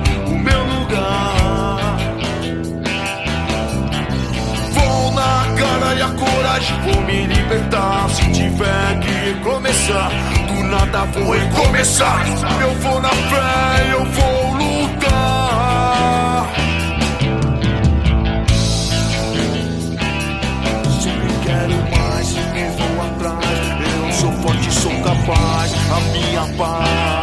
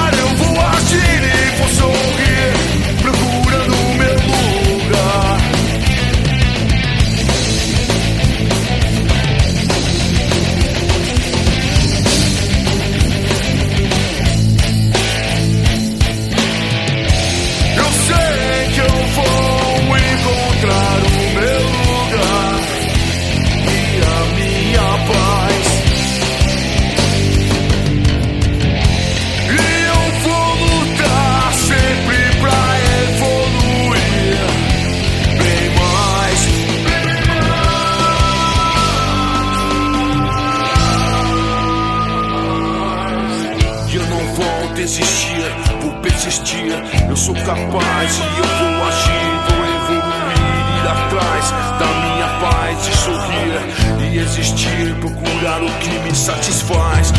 E eu vou seguir, eu sou forte, sou capaz, forte, sou capaz, forte, sou capaz, sou forte, sou capaz, sou forte, sou capaz. Minha paz.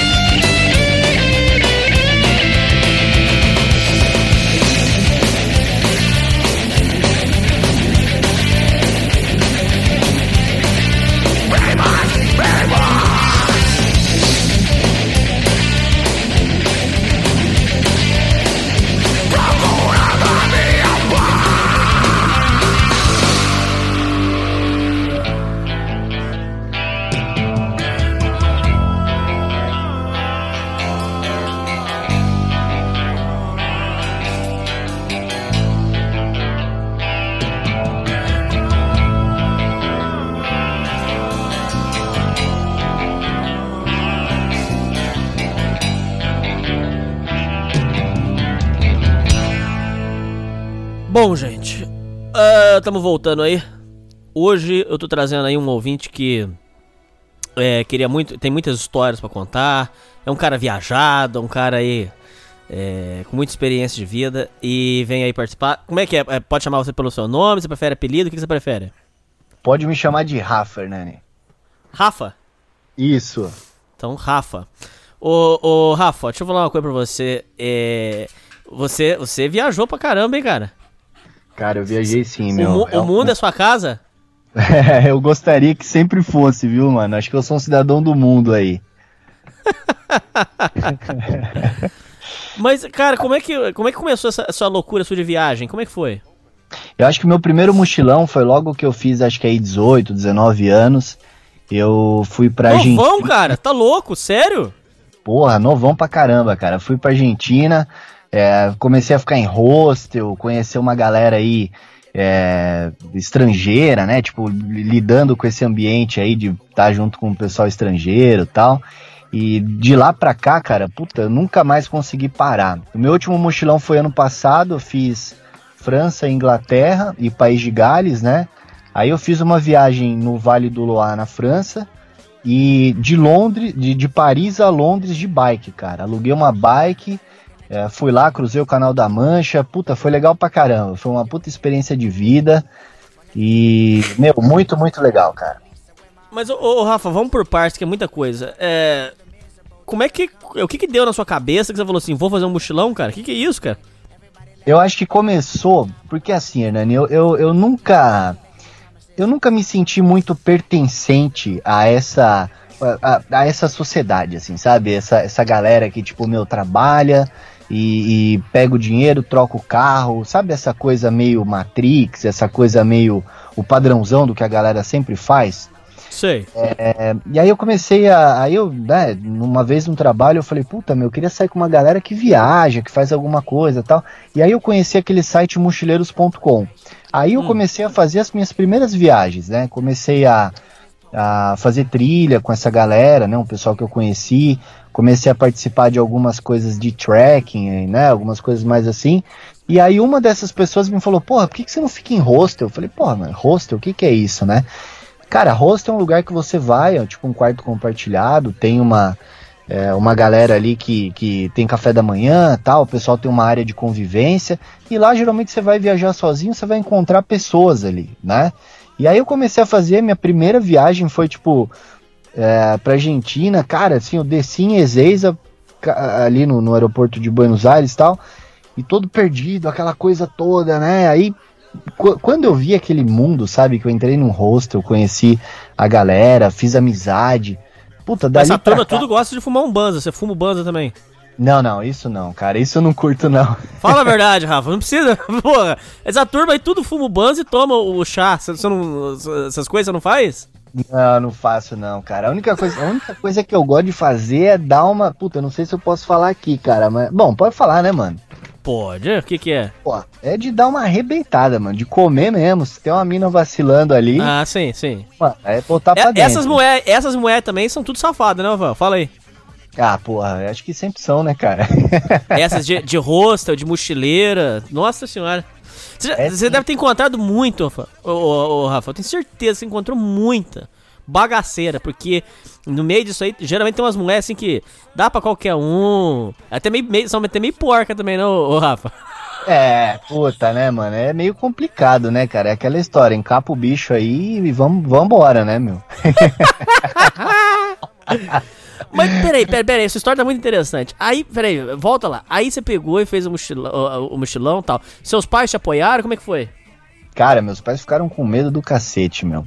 Porque o primeiro mochilão que eu fiz não tinha esse negócio que nem a gente tá aqui no, no, no, no Skype, tá conversando no, no WhatsApp, não sei o que. Naquela época, bicho, era aquele telefone. Lembra que você, pra você digitar uma tecla, você tinha que apertar várias vezes a mesma tecla? Tipo, uma letra você tinha que apertar várias vezes? Hum. Era, era isso. Tipo, você mandava mensagem ali no SMS, eh, cheguei lá, o celular não funcionava. Então, tipo, não tinha essa facilidade que tem hoje, né? Hoje em dia, Sei. porra, você pega aqui, meu, ch- faz uma chamadinha de vídeo ali, você tá conversando com a pessoa do outro lado do mundo, né? É, mas naquela época não. E aí, quando eu fui, meus pais falaram: Porra, você é maluco, mas, porra, você pegou um voo internacional. Meus pais, assim, tinham viajado pra fora pouquíssimas vezes, né? Acho que meu pai, o máximo que ele foi foi no Paraguai, sabe? A minha mãe já viajou mais, já foi pra Suíça e tal. Mas Pô, mas então você é de família, boy. ah, cara. eu não sei, eu acho que a gente tem o suficiente pra poder viver bem, assim, sabe? Com, com um mínimo de conforto, vai, vamos falar assim, né? É boy. Vamos, vamos falar a verdade, boy. Ah. É. Mas aí, Hernando, você sabe, cara, a, a gente fez essa, essa, essa, essa- Fiz essa viagem, né? Minha mãe falou, pô, mas você foi sozinho, não sei o que, aquela coisa toda. Meu, e aí eu fui, eu fiz Argentina e Uruguai, né? Então eu fiz Buenos Aires, fiz Colônia del Sacramento e fiz também é, Punta del Este ali e tal. Meu, foi muito legal, cara. Foi muito bom. E aí, assim, ó, eu fiz vários mochilões em sequência aí.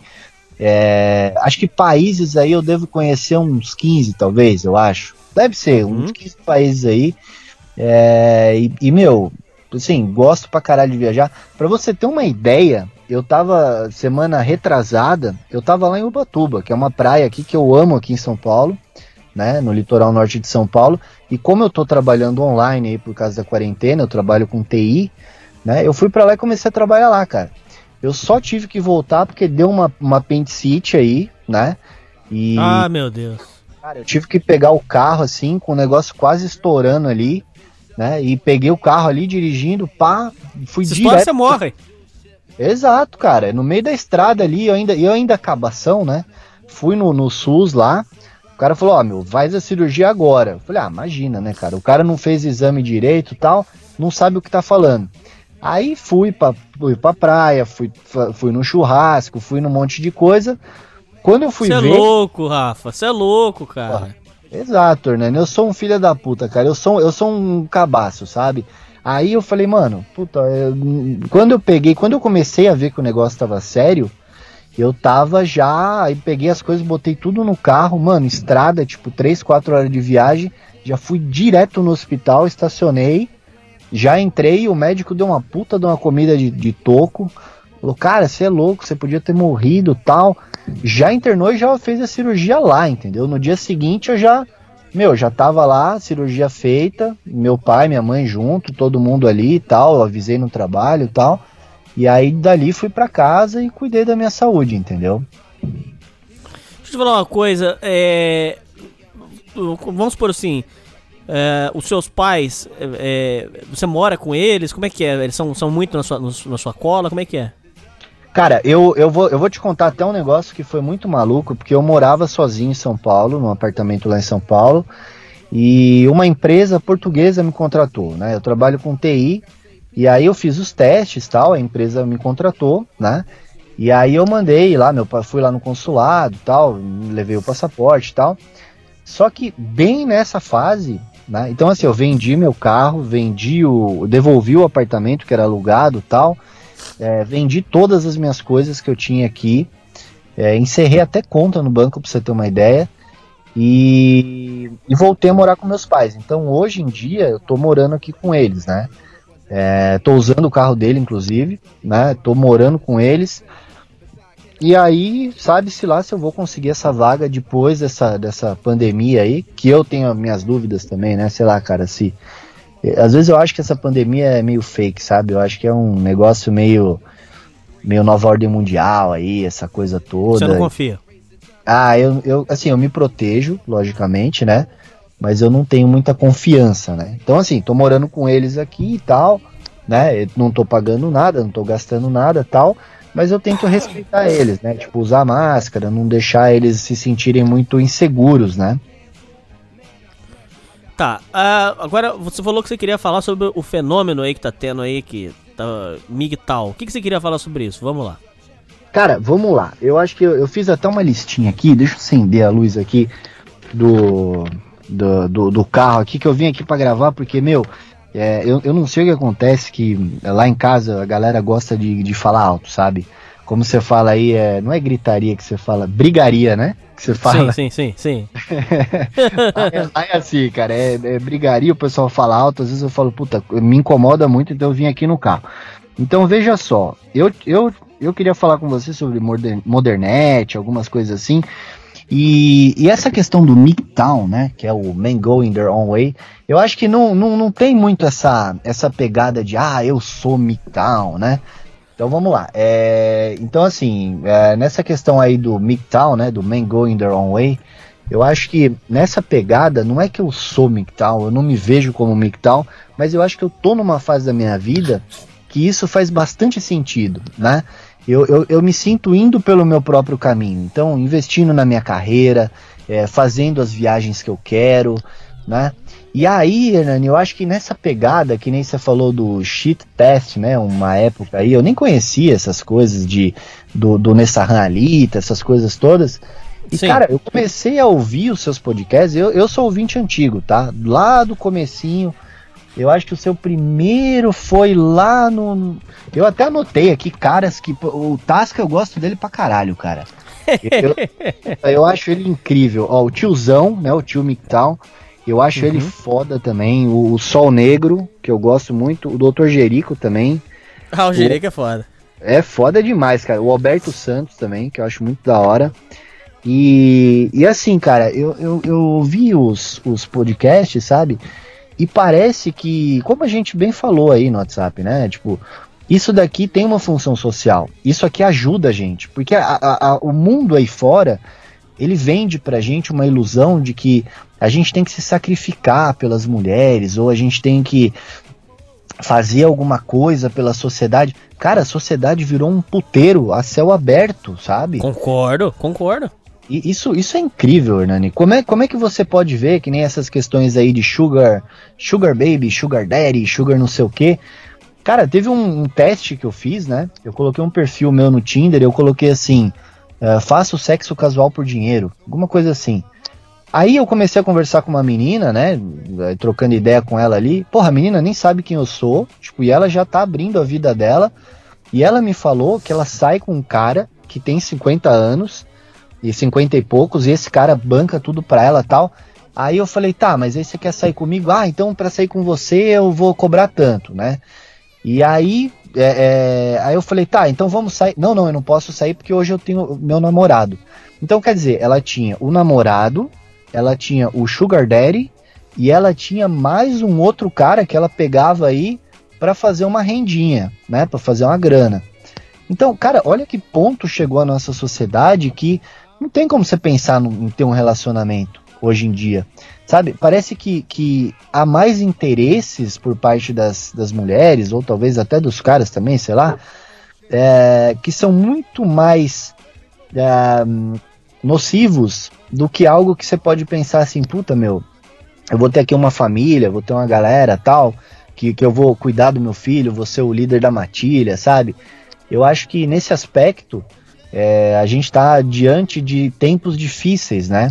É aquela história, tempos, tempos fáceis criam homens fracos que criam tempos difíceis, né?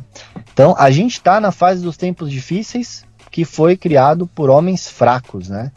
Que são esses homens fracos que estão criando esses, esses tempos, né? Não sei se, se você concorda comigo. Claro, concordo plenamente, isso mesmo. E aí, nessa pegada, Hernani, eu, eu, eu, vou até te falar, cara, as últimas meninas que eu saí, né? Eu tenho 31 anos, é, acho que você viu aí mais ou menos minha, pela minha foto aí, meu jeitão tal, como é que é. é. Cara, eu saí com uma. Assim, mulher mais velha que eu, eu não gosto, tá? Não sei, é opinião minha, eu não gosto de sair com mulher mais velha. É, aí você sai com uma menina aí que tem tipo 25, 26, sei lá. É, cara, é, parece que todas elas são bipolares, todas elas têm algum Concordo. problema. Eu, eu não sei para que, sabe, essas modernetes, essas meninas. Pô, você sai com uma menina, ela, ela começa. Que nem uma, uma que eu fiquei aí. Inclusive, essa porra dessa menina aí me passou uma bela de uma gonorreia. Ah, né? meu Deus do céu, não brinca, cara. Te juro, mano. Eu fui mijar lá, o negócio tava pingando. Falei, caralho, que porra é essa? Hum. Aí até falei com o meu chefe, né? A gente tava trocando ideia. Ele sabia, né? A gente sempre brincava, porque, mano, porra, quem que gosta de usar camisinha, né? Uhum. Aí fui lá, comi a menina tal. Aí parecia que, você, que o pau tinha gozado, né? Aí eu olhei hum. e falei, caralho, mas que isso, né? Aí, tipo, a uretra ali já começava a arder um pouco, né? Aí, meu, já peguei, já fui no médico. O cara era até um médico meio gay, assim, né? Falei, mano, puta, esse cara vai ver meu pau, né, mano? O que, que ele... é. Eu falei, mano, esse cara aqui, velho, assim, tipo, o cara é bem gay mesmo, né? Aí eu falei, mano, esse cara vai pegar, tipo, vai bater uma punheta pra mim, né, mano? Aí eu falei, puta. é. Aí, enfim, ele deu antibiótico, tomei, né? Nem precisou ver o pau nem nada tal. Eu falei, mano, beleza. E aí eu fiquei fudido, né, Hernani? Porque eu falei, mano, olha que filha da puta, né, mano? A mina me passou uma gonorreia. E aí, enfim, fomos levando ali e tal, né? Me tratei e tal. Aí a gente foi viajar, a menina começou a arrumar briga do nada, né? Começou a fazer escândalo. Eu falei, meu, seguinte, ó, eu não tolero grosseria. Se você tiver grosseria comigo, esquece que não vai rolar, né? E aí, dito e feito, aí o que, que, o que, que a mulher parece que ela, ela tem um scriptzinho, que é o seguinte: ela se vitimiza. Quando você não cai na vitimização dela, ela começa a te atacar. Hum. Aí ela vai lá, ah, porque você, porque isso, porque aquilo. Aí eu falei, meu, seguinte, ó, não tenho nada mais para falar com você. Aí a gente, enfim, finalizou, depois ela veio me procurar, veio querer papo comigo e tudo mais. E, e outra também, cara, eu fiquei um tempo com a menina. Não, pera, pera, pera, pera, pera, pera, saindo muito rápido. Você tava viajando com ela, foi isso? Não, foi assim, eu, eu, eu saía do trabalho tipo às seis, né? E era um feriado, então ia eu, mais o meu primo, um monte de gente e tal. Então meu primo ia deixar o carro dele na minha casa, lá no meu apartamento, lá na minha vaga. Uhum, a uhum. gente ia comer o carro, ia dormir na casa de um amigo, ia encontrar um outro amigo na estrada no outro dia. Certo. Então, tudo tinha que casar certinho. Aí eu treinar na academia, e logo depois que eu saí, né, da, da, da academia, eu falei, ó, oh, meu, tô te esperando pra gente ir junto. E meu primo esperando na frente do meu apartamento e eu tava no metrô ainda, né? Aí ela começou, ah, vou atrasar, me espera, se você não me esperar, eu vou embora. Eu falei, mano, então você vai embora, porque, meu, eu tô indo embora, então se quiser vai de Uber aí, porque tá todo mundo esperando você e ela tava, tipo, no cinema com as amigas, com os amigos, ah. e ela sabia do compromisso, né? É, aí assim, Hernani, a questão é, velho, não adianta, sabe? É, é, é, um ego muito inflado. As meninas de hoje elas acham que elas são as coisas mais importantes do mundo, né? E elas Ué, se... É só, ela acha que você tinha que esperar ela, vê se pode. Exato. Mas, é, eu fico vendo as coisas, ô, ô, Rafa, eu fico vendo as coisas, eu fico pensando, cara, o, o, que, que essa pessoa acha da vida, né, cara? Eu acho que o mundo tem que girar ao redor dela, que todo mundo tem que. Que isso, cara? Você tá louco, cara? Exato. Mas aí, mano, eu acho que entra meio naquela pegada. Porque assim, antigamente as famílias, eles davam educação para os filhos, né? E aí eu acho que hoje, como é filho, por exemplo, ela é criada, essa pessoa em específico que eu tô falando, foi criada pelos avós. Então, eu acho que o próprio pai, a mãe, não tá junto ali para dar educação. Então tudo pode, é a princesinha pode fazer cocô no meio da mesa, que tá tudo bem, tá tudo legal. Passou a vida inteira não dando educação e, e criando um monstro, você entendeu? E é o que essas meninas aí são hoje, assim, pais separados, não tem uma base familiar, e tá aí, a sociedade tá batendo palma pra mãe solteira, pra, pra essas meninas bipolares aí, com, com transtorno borderline aí, sei lá o que, e tá tudo legal, entendeu? Então, porra, não dá pra se relacionar com uma menina dessa, né? Acho que não tem propósito, né? Mas eu te perguntei isso, Rafa. é, eu já, você já vai contar o desfecho da história, tá muito interessante. Mas eu te perguntei isso, não foi à toa, não. Eu não sei se já aconteceu nas suas loucuras da sua vida aí. Cara, ouvintes do Sociedade Primitiva, quem tiver histórias disso pode mandar, porque eu já passei eu sei o que que é. Ô, ô Rafa, quando você tá com a mulher, aí você pega e fala assim, "Vou- vamos viajar? Vamos. Cara, aí você vai viajar e a mulher cisma, arruma. Não sei se é um teste, não sei se é de maldade mesmo. É, na viagem ela fica com cara de cu, ou então fica com discussão e DR no meio da viagem. Viagem, gente. Você tá saindo da sua casa é pra você ir ver coisa bonita, pra você ir curtir. Quando você vai viajar com uma pessoa de cara feia, cara de bunda, é, irritada, pô, cara, a- destrói a viagem sua, cara. Pelo amor de Deus, se for pra você viajar assim, você fica em casa, ô, ô Rafa. Já aconteceu descendo essas viagens sua aí? Mulher com cara de bunda, mulher que estraga a viagem, mulher que estraga o Porra. ambiente, já aconteceu? Mano, já aconteceu sim. Eu fui uma vez pra Amazônia e eu, eu tava louco pra ir pra Amazônia tal, não queria conhecer e tal. É, minha ex não queria, né? Na época a gente até morava junto tal. Foi uma das maiores besteiras que eu fiz, eu acho que na vida. Foi um namoro de 5, 6 anos. A gente comprou apartamento junto, pra você ter uma ideia. E, cara, a gente foi pra Amazônia, eu paguei, acho que quase toda a viagem dela. Ela chegou lá, tipo assim, sexo não rolou, né? Foi um negócio ali foda pra caralho, porque às vezes eu, né, eu chegava junto dela ali, ela sempre, né, aquelas dores no sexo que você fala, né? Sim, sempre sim, sim. das dores no sexo. Cara, era isso, sabe? Ia, ia fazer sexo, assim, no começo do namoro, mano, a gente era direto. Aí, com o tempo, ah, dores no sexo, não sei o que, não, não sei o que. Dormi com ela ali, ela parece que até tinha, parece que eu era radioativo, sabe? Ai, não, Uhum. olha, não sei o que. E aí, meu, é, viagem com cara de cu a viagem inteira, né? Estragou a Aí- viagem sua. estragou a viagem. Aí na, na outra oportunidade eu viajei pra Cuba. Vamos pra Cuba, vamos, não sei o que tal. Não, não quis ir. Aí eu fui sozinho, eu e um amigo. Aí eu viajei pro México no outro ano. Ah, vou, vamos. Aí ela, não, porque eu não tenho férias. No final venceu as férias, venceram as férias dela. A empresa obrigou ela a tirar. E um mês depois, assim, ela ficou sozinha em casa. Deixou de viajar comigo nas férias, né? E eu fiz uma puta viagem legal. Inclusive, até, mano, eu sei que é chato falar isso aí. Mas, bicho, você viaja sozinho, as minas. Cara, se você vai no mercado ali comprar um pão, as minas já ficam em cima, né? Viajei Concordo. sozinho, bicho, uma menina lá, australiana até a menina, linda pra caralho a menina, mano. Se jogou em cima, eu falei, meu, fui lá e peguei a menina, cara. Aí eu falei, meu, porra, tô sozinho sempre, né? Já tô num relacionamento que não, sexo já não rola mais, beijo já não rola mais. Mas, porra, então e aí, né? Pra que que tá valendo a pena tudo isso? Mas, ô, ô, Rafa, é nesse ponto. E aí, só que eu era tão idiota porque eu tinha medo de terminar, eu tinha medo de me sentir sozinho, sabe? Coisa que hoje eu tenho medo de estar com alguém, né? Hoje eu me sinto bem sozinho, né? Eu me É, sinto que bem eu, viajando nem eu. sozinho, me sinto bem fazendo as coisas Isso que eu ia sozinho. falar, pô, viajar sozinho é muito bom, cara. Eu adoro viajar sozinho, Rafa.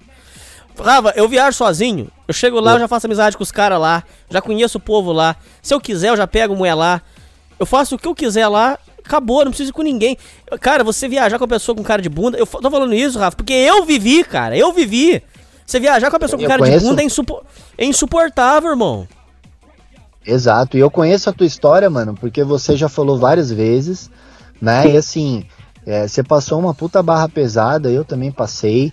E, e, assim, essa, essa porra dessa internet aqui às vezes dá uma falhada.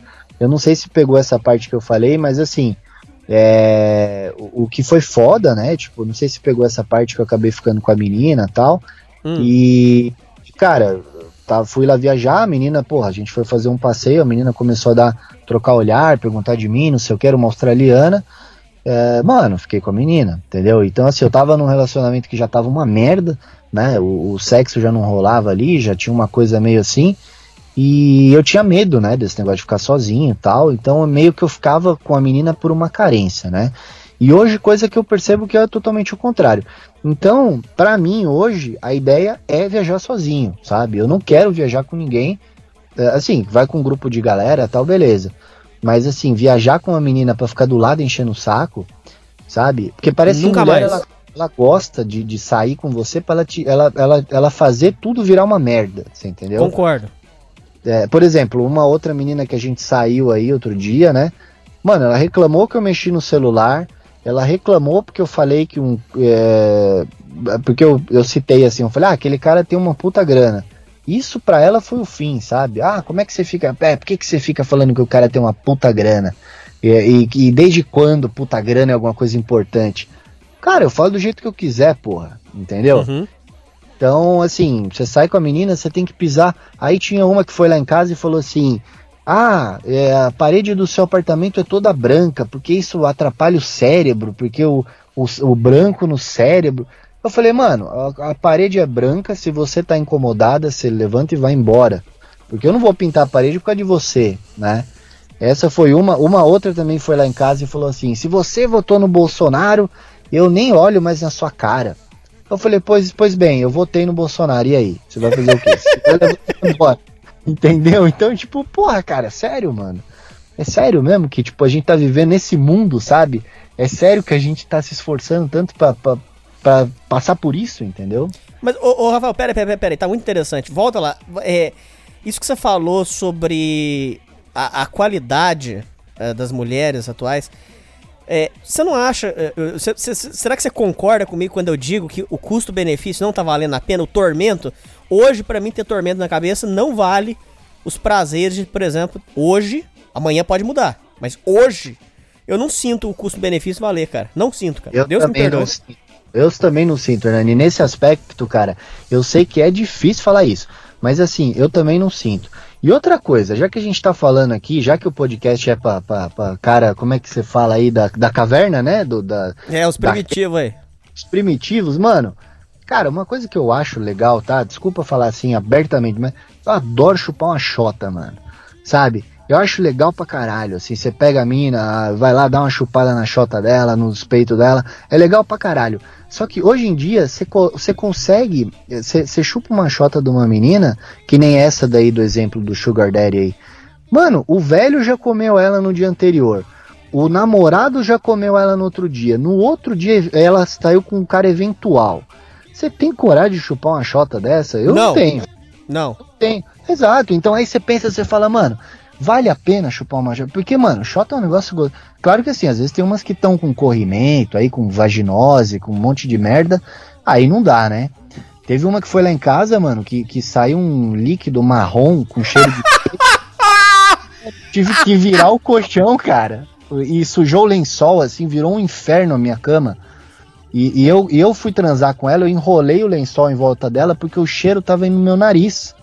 Tá brincando, Sabe? cara. Puta, bicho, tava um inferno, mano. Mas Aí- ela falou que era o quê? Não, eu falei, eu não falei nada, mano. Eu ainda tentei, só que, mano, eu brochei, né, cara? Aí eu brochei porque, mano, aquele cheiro de peixe podre tava insuportável.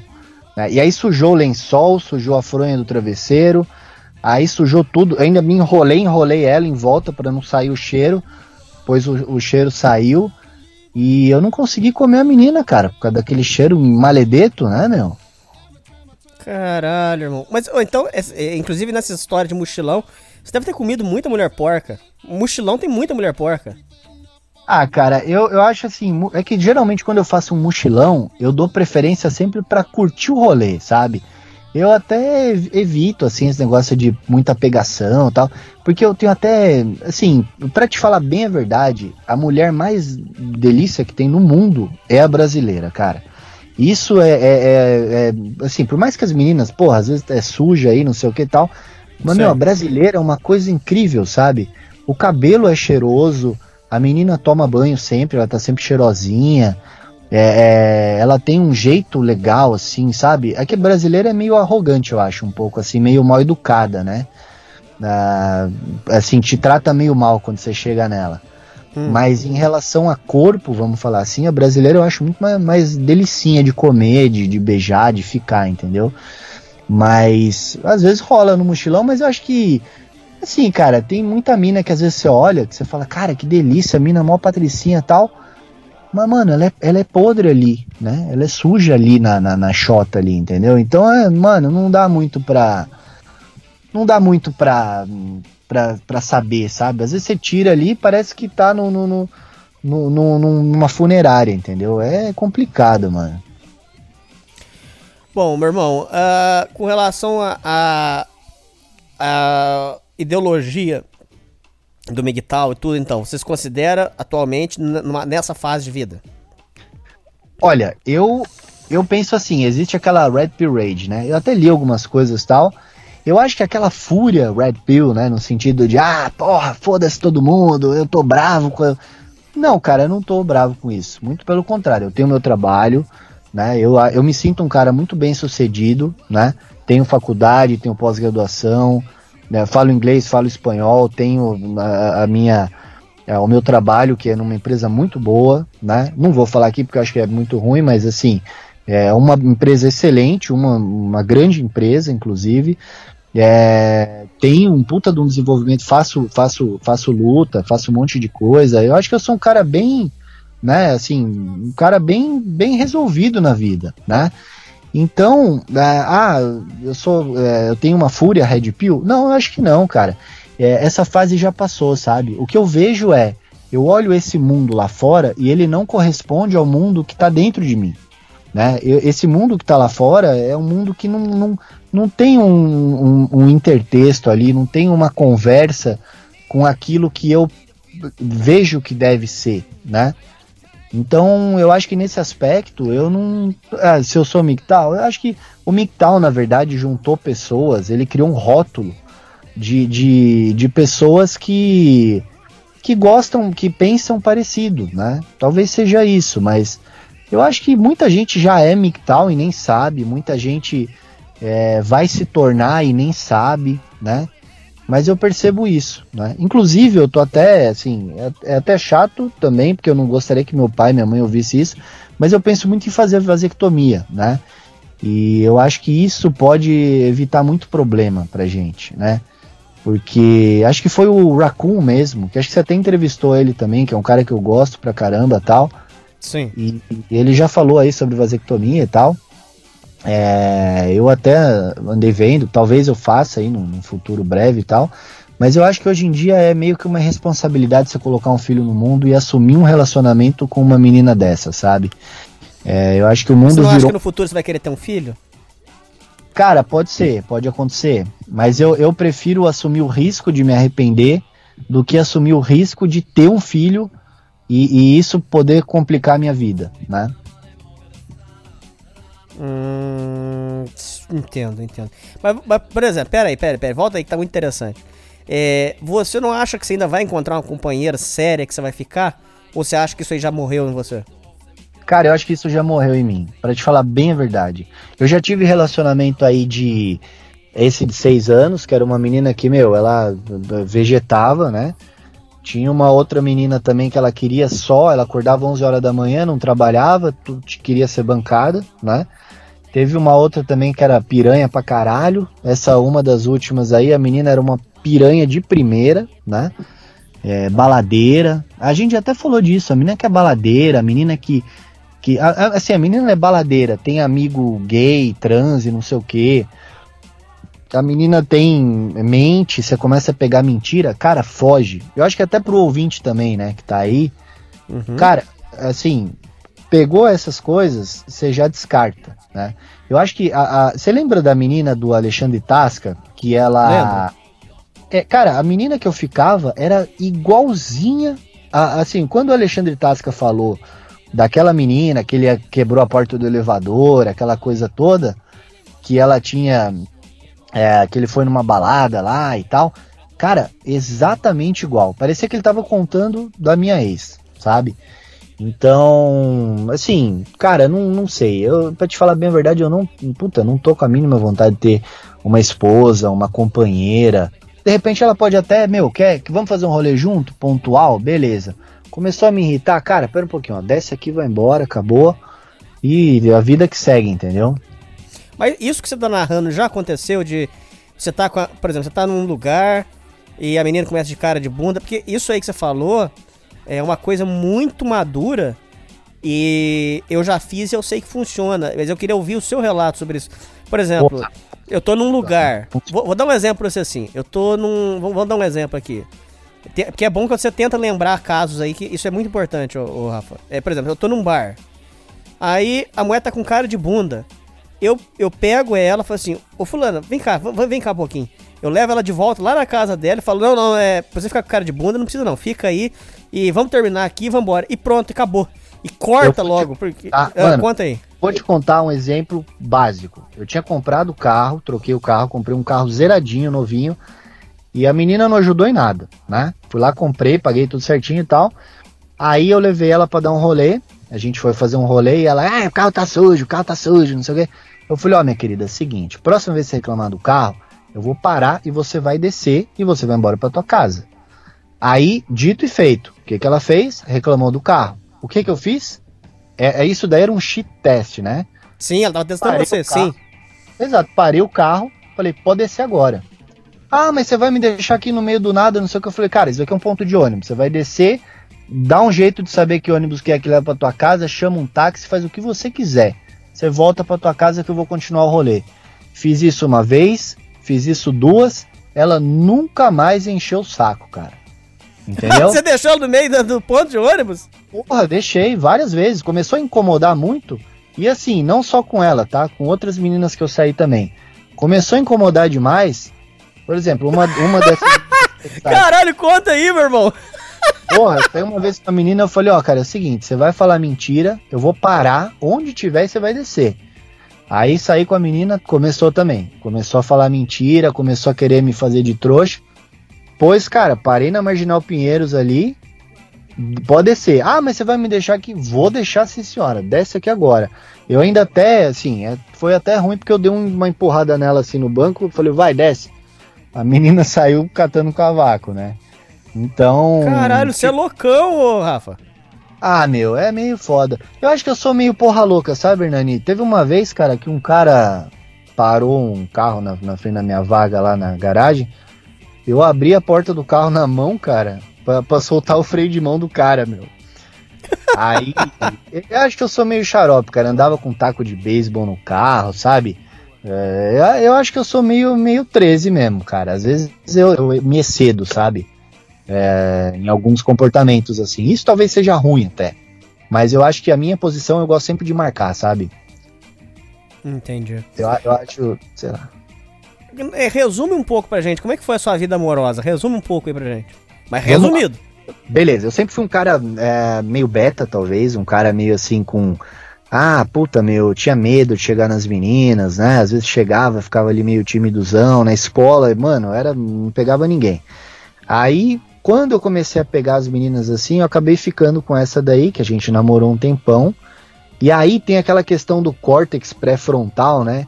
Mano, tem uma idade que você não pode namorar, não pode assumir um relacionamento porque você não tá formado ainda, entendeu? E bem nessa época eu assumi um puta relacionamento, comprei um apartamento junto, moramos junto e tal. Só que eu era Sei. um puta cara cabaço, né? Aí depois terminei com essa menina, acabei ficando com uma outra. É, a gente ficou um tempo lá, sei lá, seis meses. Depois eu acabei namorando uma menina que morava na praia, a gente ficou um tempo junto também. É, a gente tinha trabalhado junto, né? Aí depois acabei ficando com outras meninas, assim, mas não passando muito mais de seis meses tal. Hoje em dia, acho que um mês eu já não consigo mais, sabe? Se eu tô um mês com uma menina, aquilo já começa a me. Cara, já tá na tampa, sabe?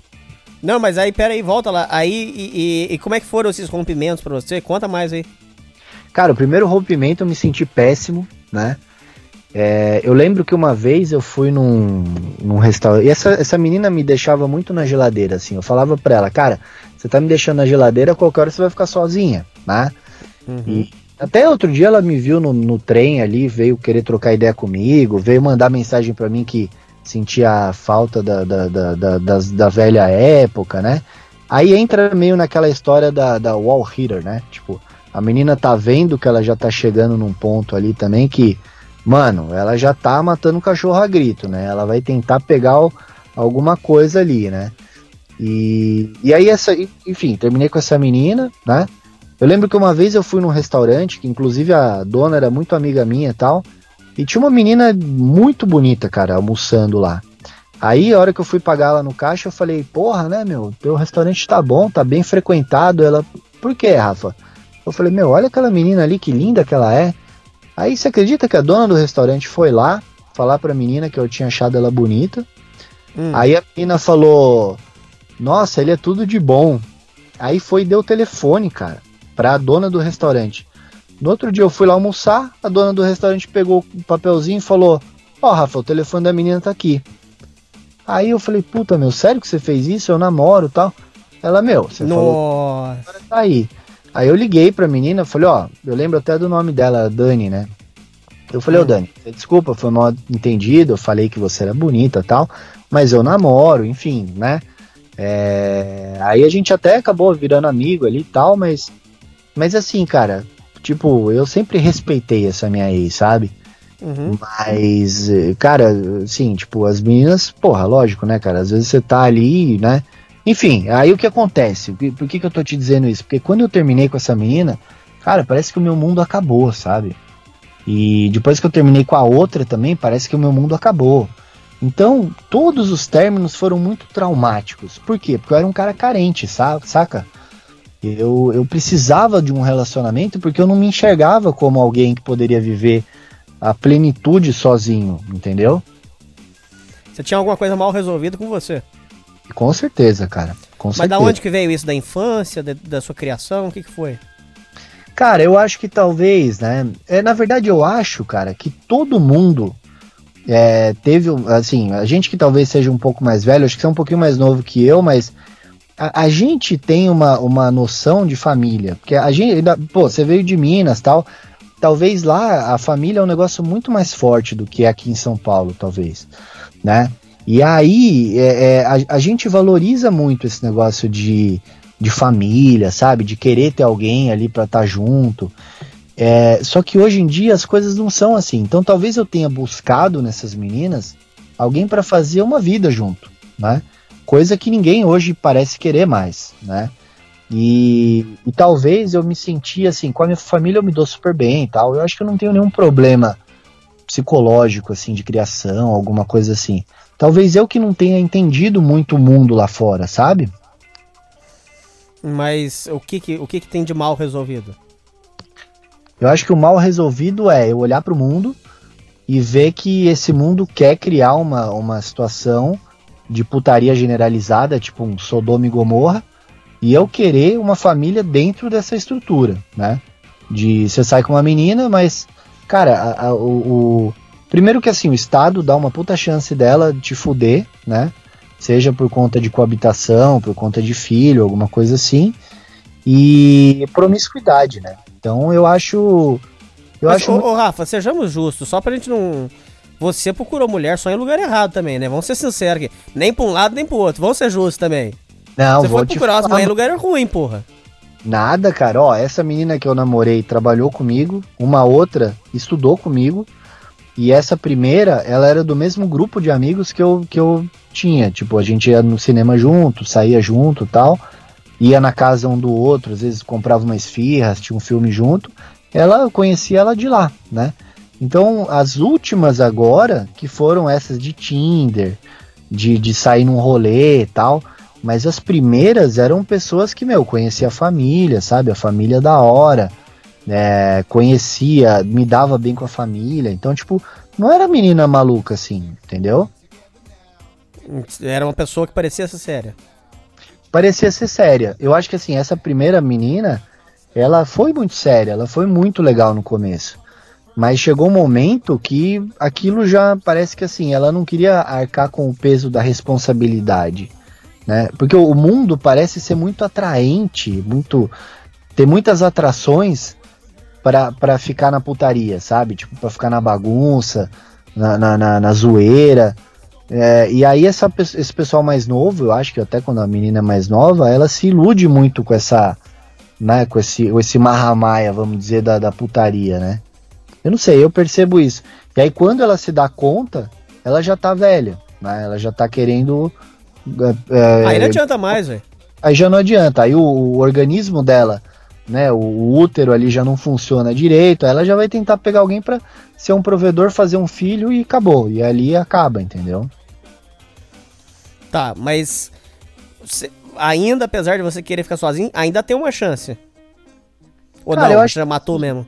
Olha, eu vou te falar, Hernani, até se você quiser ver no. no- se você quiser ver aí no, no, no, no- Instagram, tem um casal que eu acho muito lindo, né? Uhum. que, que chama Unforgettable Sailing. É um casal que veleja pelo mundo, eles passaram ali pela costa do Brasil, é, pelo Caribe, e agora eles estão na Polinésia Francesa, né? Eu acho que exatamente nesse momento eles estão fazendo uma travessia para o Tahiti. Eu acompanho eles, inclusive eu sou até apoiador deles, eu gosto muito deles, sabe? Assim, eu até tirei a habilitação náutica também para eu tenho eu sou a raiz amador, porque Sim. eu gosto muito desse mundo da vela, do mundo da náutica, e tal.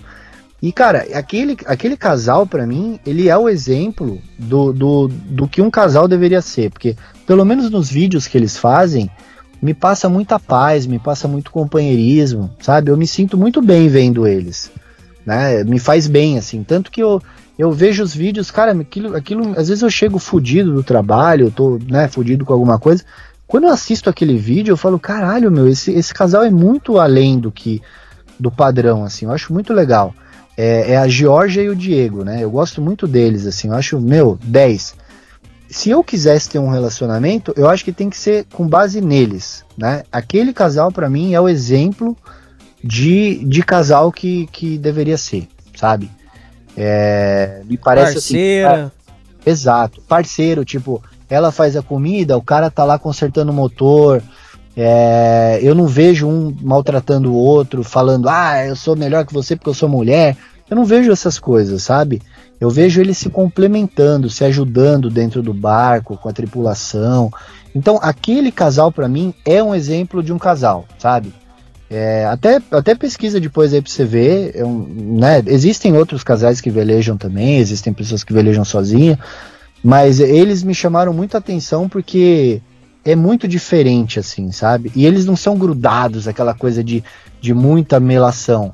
Eles ficam lá na deles, são, parece que grandes amigos, sabe? Grandes companheiros. Eu acho muito bonito isso. É, Não sei, cara. Talvez se fosse um relacionamento assim, ok. Mas a menina vai se relacionar com um cara que fez uma vasectomia, tipo, não planeja ter filho, e vai curtir o mundo junto. Começou a encher muito saco, meu, para o meu veleiro ali, no próximo porto, e ela desce, pega o avião, volta pro Brasil e chega, entendeu? É, do mesmo jeito que eu fiz com o carro ali com a menina, tipo, meu, desce e vai embora, entendeu? Mas, ô, ô, Rafa, peraí, tá muito interessante. Volta lá. As mulheres que você teve na sua vida, é, elas não, não- nenhuma delas foi companheira. Quais que foram os principais defeitos das relações? Narra um pouco pra gente. Vamos supor, vamos separando, vamos por partes. O primeiro, Tá. o segundo. Quais que eram os principais problemas que você teve em cada um deles? Vamos lá. Ó, o, prime o primeiro relacionamento, por exemplo, uma coisa que foi muito marcante pra mim. Eu chegava em casa cedo, né? Limpava a casa todinha. Aí, uma vez eu falei pra ela assim, eu falei, meu, tem como você recolher a roupa do varal? Porque eu vou tomar um banho.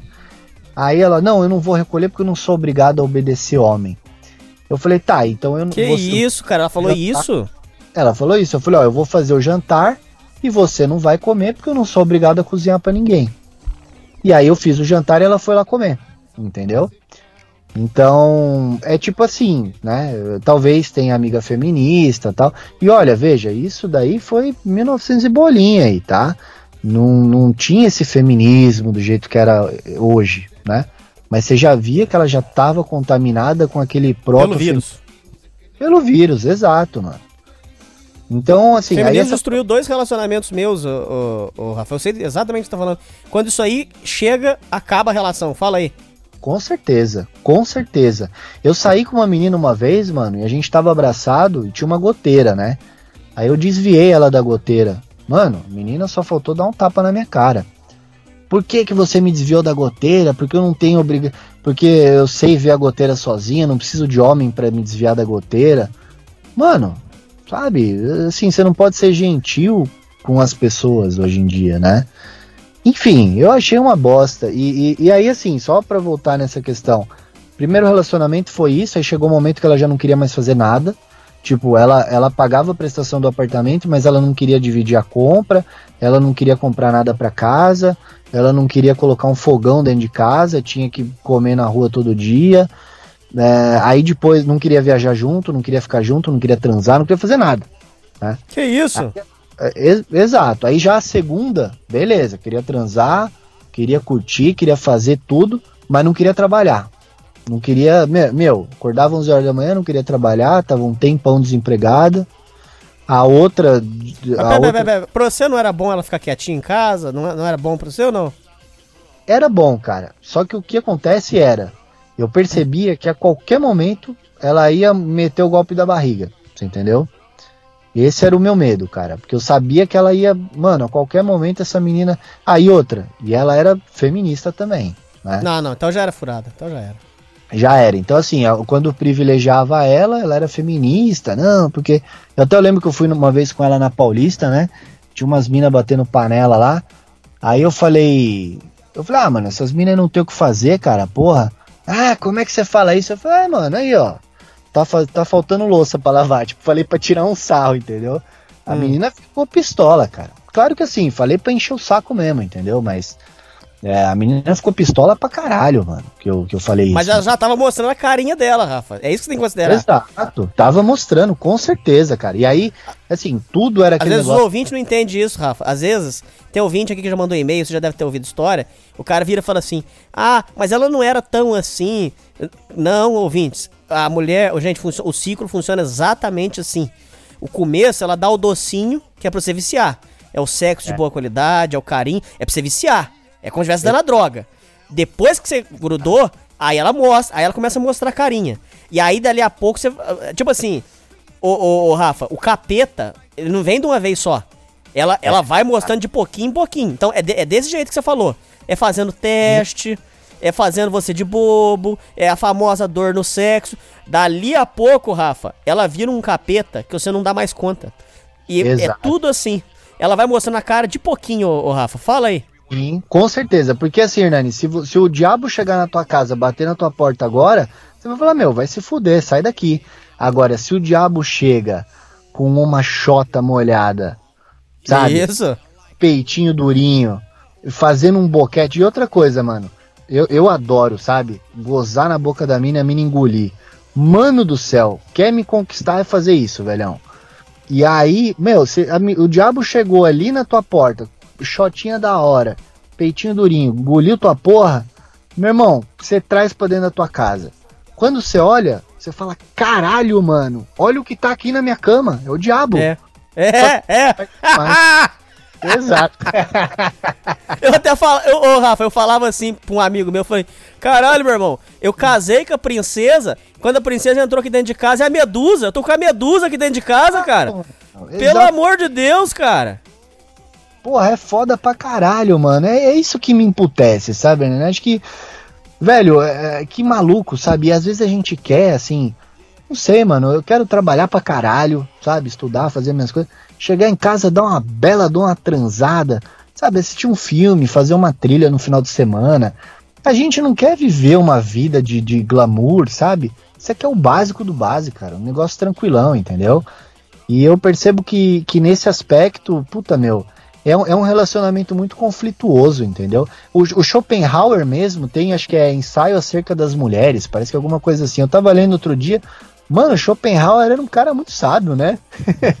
Ah, é? Porra, dá uma lida, velho. Acho que é ensaio acerca das mulheres. Eu não sei se eu consigo ver aqui. Deixa eu ver, ó. Não caiu. Vou ver se eu acho aqui. Eu tenho um arquivo aqui.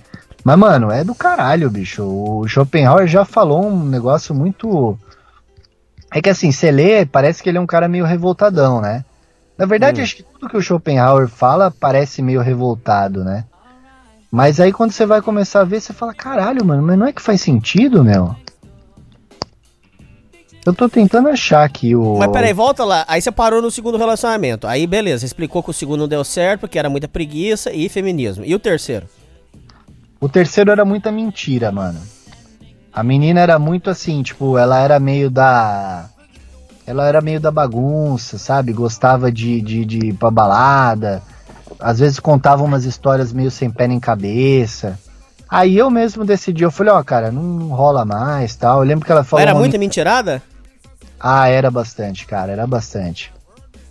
Mas você Era- levou Gaia? Eu acho que não, cara. Assim, se levei, eu não fiquei sabendo, né?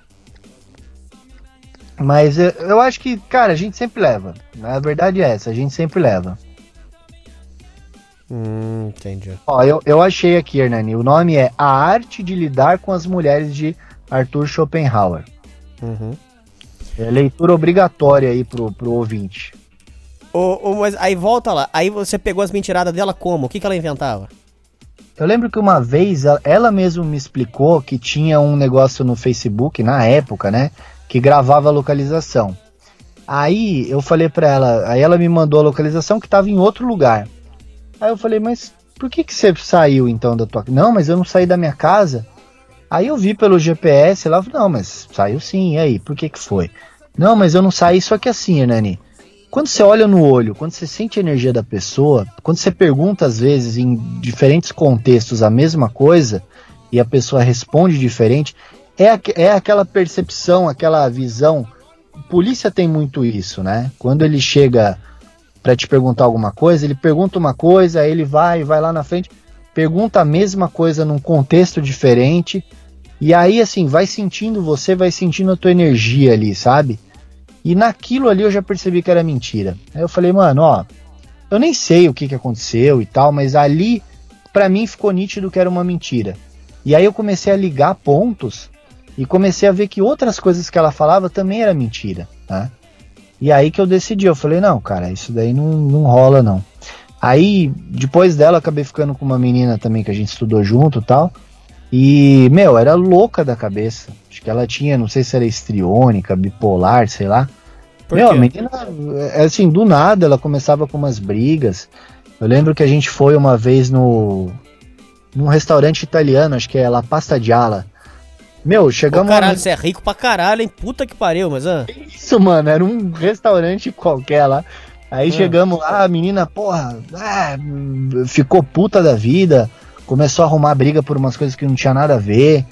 É, um, ficou um puta clima, às vezes ela, ah, mas eu eu tô desconfiando de você. Eu falei, mano, desconfiando, cara, porra, eu tenho tanta coisa pra fazer, né? Eu acho que o cara que trai, ele, ele, tem, ele gasta muita energia, cara. É um negócio muito difícil, sabe? Você criar uma história pra um, pra outro. Transar com todo mundo, imagina, mano. Não, Você ô, tem- ô, ô, Rafa, pera aí. E você ter saco pra aguentar duas mulheres, cara. Esse cara, o cara que trai Nossa. tem que estar muito na vibe, cara. Porque, olha, Exato. cara, eu não tenho saco pra aguentar uma, cara. Imagina aguentar duas, cara. O falatório na cabeça, cara. Puta que, Que pariu, cara. E ó, uma coisa, viu, Nani? Teve uma vez, cara, que eu, eu comecei a sair com uma menina, que eu ainda tava na fase do carente, né? Então eu, puta, preciso sair com alguém, preciso conhecer alguém.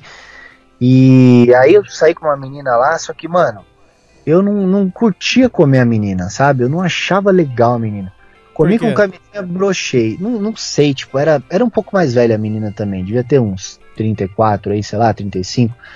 Eu não sei o que pega, mano, mas eu não, não curto, sabe? Eu, go- eu gosto da menina ou da minha idade ou mais pra baixo, assim, sei lá. Aí eu saí com a menina, não sei, velho, a- não rolou aquela vibe, sabe? Aí comi com camisinha, brochei. Mas não era boa de cama? Ah, cara, eu acho que não era, não. Aí, aí tirei a camisinha também brochei. Aí o que que eu fiz, mano? Fui lá e comprei um Cialis, mano. Uhum. Aí parti o Cialis em três, tomei um pedacinho, aí não deu em nada, tomei o segundo pedacinho. Quando o negócio ficou, cara, parecia um pedaço de plástico. Tipo, num, Uhum. num- cara, você apertava ali, parecia que você tava apertando um guarda-chuva, sabe? Fechado, assim, Uhum. isso Sei. duro. Aí, mano, fui comer a menina, não gozava de jeito nenhum, né? Aí ficou aquela coisa ali totalmente artificial, né? Aí a- o pau ficou duro a noite inteira, o negócio não, não, não descia de jeito nenhum. E aí, assim, tipo, não senti nada, não foi legal e tal. E aí, depois daquilo, eu terminei com a menina, porque eu falei, mano, eu não tô tendo tesão pra comer essa mina, sabe? E, e já uma outra que eu ficava, meu, a gente, eu lembro que às vezes a gente ia viajar junto, ia no meio de uma trilha, torava. Ia no carro, torava. Era todo lugar, mano. A gente comia. Eu lembro que uma vez a gente comia lá no banheiro de um lugar todo podre lá. É, cara, era da hora, velho. Eu comia essa mina, bicho do céu. Eu ficava comendo ela duas horas seguidas, sabe? Chupava a menina, aí comia a menina, aí eu segurava pra caralho. A gente gozava junto, era um negócio muito louco. Só que essas outras, aí eu comecei a brochar, porque eu falei, mano, eu não tô afim, sabe? E aí por isso, meu cara que trai, como é que ele consegue? Porque uma menina você até consegue comer bem comida. Aí você vai ter que contar mentira, aí você vai ter que comer uma. Aí, mano, você tá ali, já tá todo cansadão, aí chega ali, tem que comer a outra. Aí reclamação para todo lado. Meu, que isso? Ma imagina. Não, não consigo me imaginar desse jeito, não. Bom, o, o, o Rafa, você falou também que você queria comentar sobre carreira. O que, que você tem pra falar sobre carreira? Ah, sobre carreira. Deixa eu ver. Eu, eu- cara, eu notei tanta coisa aqui. Eu- cara, que papo legal, velhão. Puta, né? É muito legal. Tô gostando, cara. Eu espero que os ouvintes gostem também. Vão Tá gostar. Uma, uma conversa de, de, de, de bar, assim, sabe? Aquela coisa livre e gostosa de conversar. Eu acho Sim. carreira, assim, o pessoal aí que tá, tá ouvindo, né? E po- eu posso dizer, porque, cara, eu me sinto bem sucedido no que eu faço, né? Com TI e tal. Mas, assim, eu, eu, eu sinto da minha parte que a gente tem que investir na gente, sabe? Então, às vezes, o pessoal que tá puto aí, tá na Red Pill Raid, tá puto com a vida, tá puto com o mundo tal. Ah, pô, eu vou ficar aqui jogando videogame. Não, cara, vai investir em você, sabe? Vai fazer um curso de inglês, vai botar um Netflix em inglês para você ouvir, vai assistir um vídeo interessante que você gosta em inglês, vai estudar alguma coisa que vai te ajudar no mercado de trabalho. Enfim, vai fazer alguma coisa que te ajuda, né, a crescer, porque isso, esse crescimento é seu, né? Então esse negócio de carreira, de repente você fala assim: "Ah, mas eu quero trabalhar, sei lá, por exemplo, eu quero comprar um barco e levar o pessoal para fazer passeio, charter, né? Beleza, cara, então vai estudar isso, vai correr atrás disso. Ah, eu quero trabalhar numa equipe de desenvolvimento web, uma equipe de desenvolvimento full stack lá. Beleza, cara, vai estudar isso, vai trabalhar com isso. Tipo, você tem que levar a tua vida para um caminho que vai ser benéfico para você, entendeu? Por mais que o mundo esteja uma merda aí fora, mas a, a, a, a vida tem que ser benéfica para você, entendeu? Acho que esse é o ponto. Mas é, como é que você foi dando cabeçada e se achou? Cara, eu comecei na. Eu sou formado em publicidade e propaganda. É, comecei estagiando em algumas empresas aí, até boas empresas, né? Eu nem vou citar muito, porque acho que aí começa a ficar muito, muito, muito específico. E aí depois eu comecei a trabalhar na área comercial, né? Fiquei um bom tempo na área comercial. Depois eu entrei na. Aí, aí virei funcionário público, fiz um concurso, passei, foi a fase mais tenebrosa da minha vida. Cara, péssimo, sabe? Uma fase terrível. É, politicagem. Cara, é nojento esse meio. Aí me emputeci, saí fora. Aí comecei a trabalhar numa empresa já, né? E aí tive um tempo a minha própria empresa, foi muito legal também. E aí voltei para o mercado de trabalho trabalhando com desenvolvimento web, né? Desenvolvimento front-end. E puta, me senti bem pra caralho, assim, né? Me encontrei, gostei muito. Então já trabalho com isso, sei lá, 5, 6 anos. E gosto muito, cara. Me sinto muito confortável com isso, sabe? Assim, é- parece que é uma coisa muito legal, assim. Você cresce muito rápido, você pode mostrar o seu melhor, e isso é muito nítido, sabe? Não tem espaço para politicagem, né? Tipo, é o que você faz mesmo, né? Mas é, é, os seus pais te apoiaram? Como é que foi? Eu acho que meus pais não entendem muito essa área de TI, né? Mas eles, eles me apoiaram, eles sempre me apoiam, assim, né? Por mais que eles não entendam muito, mas eles sabem que tá dando certo, né? Eles sabem que eu tô estudando, tô me desenvolvendo, tô fazendo alguma coisa legal nesse sentido. Então, eu acho que sim, cara, eles, eu acho que eles me apoiam, sim. Outra coisa que é importante, é, que a gente faz, fala muito aqui no programa, esses relacionamentos seus chegar a atrasar ah, a sua vida, chegar a atrasar a sua carreira, suas oportunidades? Por causa de mulher, você chegou a perder grandes oportunidades, a sua carreira chegou Sem a dúvida travancar? alguma. Com certeza. Eu já tive momentos muito difíceis, cara, por, por ter briga, por ter problema no relacionamento e isso me atrapalhar no meu trabalho. Com certeza. Isso sem dúvida alguma. Sempre o relacionamento foi muito. Sempre me atrapalhou bastante em relação à minha profissão, talvez. Não a profissão, mas em relação à a, minha produtividade, talvez. Por mais que as pessoas não perceberam isso, talvez. Mas dentro de mim eu sabia que eu poderia ter sido melhor para mim, para a empresa, se eu tivesse talvez não passando por essas fases tão difíceis, né? Então, por exemplo, é, se você tivesse sido mais focado, hoje você estaria, talvez estaria até melhor. Com certeza, sem dúvida alguma. Entendi. Meu irmão, uh, agora pra gente fechar, é, as, as conclusões que você tira. Primeira coisa, é, eu queria que você falasse quais são as perspectivas que você vê daqui para frente, se você acha que vai melhorar ou vai piorar para os homens.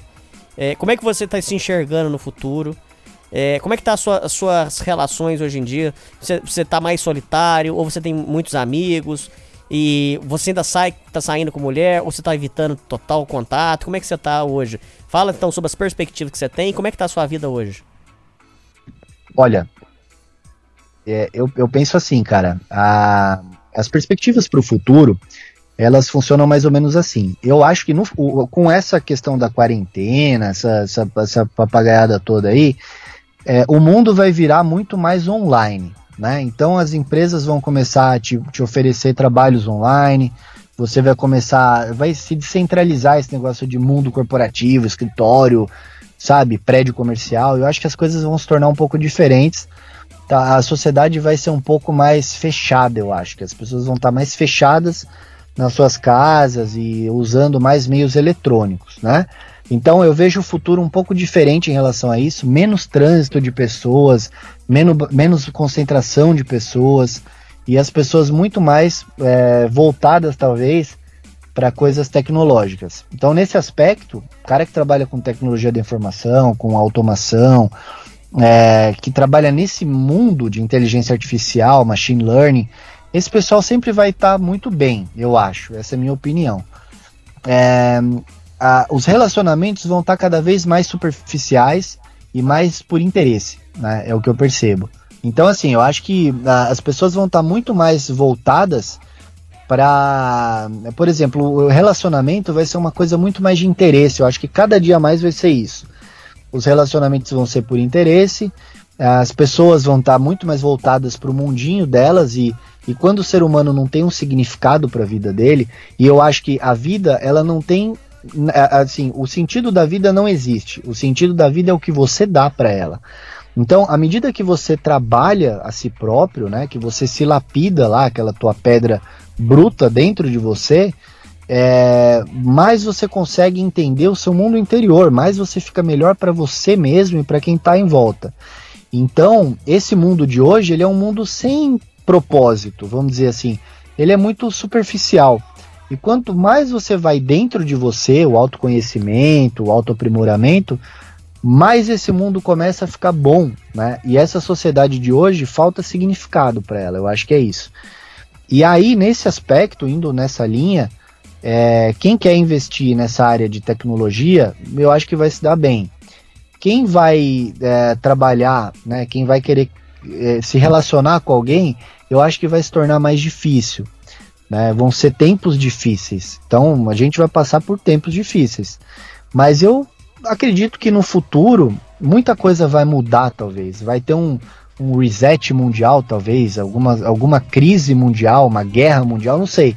Que tudo essa, esse é um, é um princípio de alguma coisa que parece que vai acontecer, sabe? No sentido de uma grande mudança, talvez. Porque a gente parece que está no fim de um ciclo, né? Parece que uhum. parece que as pessoas estão tão sem significado que a vida não tem mais importância, porque ela já não tem mais um significado, né? Seja individual ou coletivo, né? E aí você falou sobre relacionamento, então eu me vejo assim no futuro, talvez, crescendo profissionalmente, sendo um profissional melhor para a empresa que eu trabalho, para mim mesmo, sendo um filho melhor para minha família, sendo um amigo melhor para os meus amigos, sendo um cara melhor para a sociedade, me lapidando sempre autoconhecimento, meditação, sabe? Sendo um cara melhor, mas olhando o mundo lá fora e falando, cara, isso daqui não, isso daqui não me atende desse jeito, né? Eu preciso mudar um pouquinho a estrutura aqui, porque a hora que o mundo tiver um pouquinho melhor, aí eu vou voltar a conversar com ele, sabe? Eu percebo que é assim. Então não é porque o mundo lá fora tá ruim que eu vou sentar e vou ficar assistindo Netflix e jogando videogame e batendo punheta, né? Muito pelo contrário. Desistiu.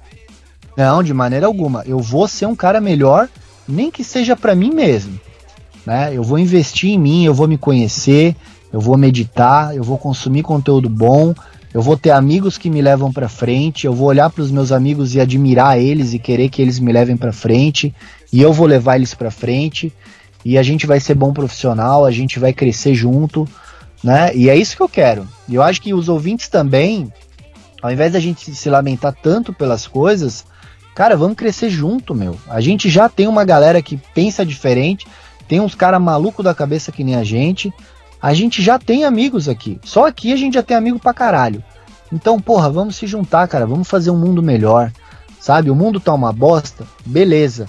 Mas a gente vai fazer a diferença. A gente é a diferença que o mundo precisa. Esse é o ponto. Ô, Rafa, faltou você falar uma coisa importante, um tema importante. Que eu tenho certeza que tem muita coisa pra falar. É, com questão a papo chimpa, como é que você tá hoje? A pessoa chega com um papo idiota, conversa, conversa idiota, conversa que não vai nem pra frente nem pra trás, mulher com conversa idiota, você já teve que aguentar muito. Como é que você tá, como é que tá a sua cabeça hoje com papo chimpa e como é que você tá lidando com o povo? Cara, eu acho que a grande sacada é você sempre conseguir conversar com o seu interlocutor ali, né? Você conseguir conversar com uma pessoa que tá com você. Então, se você começar a falar de física quântica, pro, pro, pro Zé da Couve ali, com certeza ele vai falar, pô, esse cara é maluco, né? E se você falar de, de bunda pra um físico quântico, o cara vai falar, caralho, mas esse cara é um tarado, é um maluco. Então eu acho que a gente tem que dosar um pouco. O papo chimpa, ele é, é assim, a minha questão não é nem o, o, o quebrar gelo, o papo chimpa tal, porque realmente, cara, é muito difícil dessas meninas aí você ter um assunto um pouco mais legal. Eu ainda convivo muito no meio de gente que viaja, né? Que gosta de viajar tal.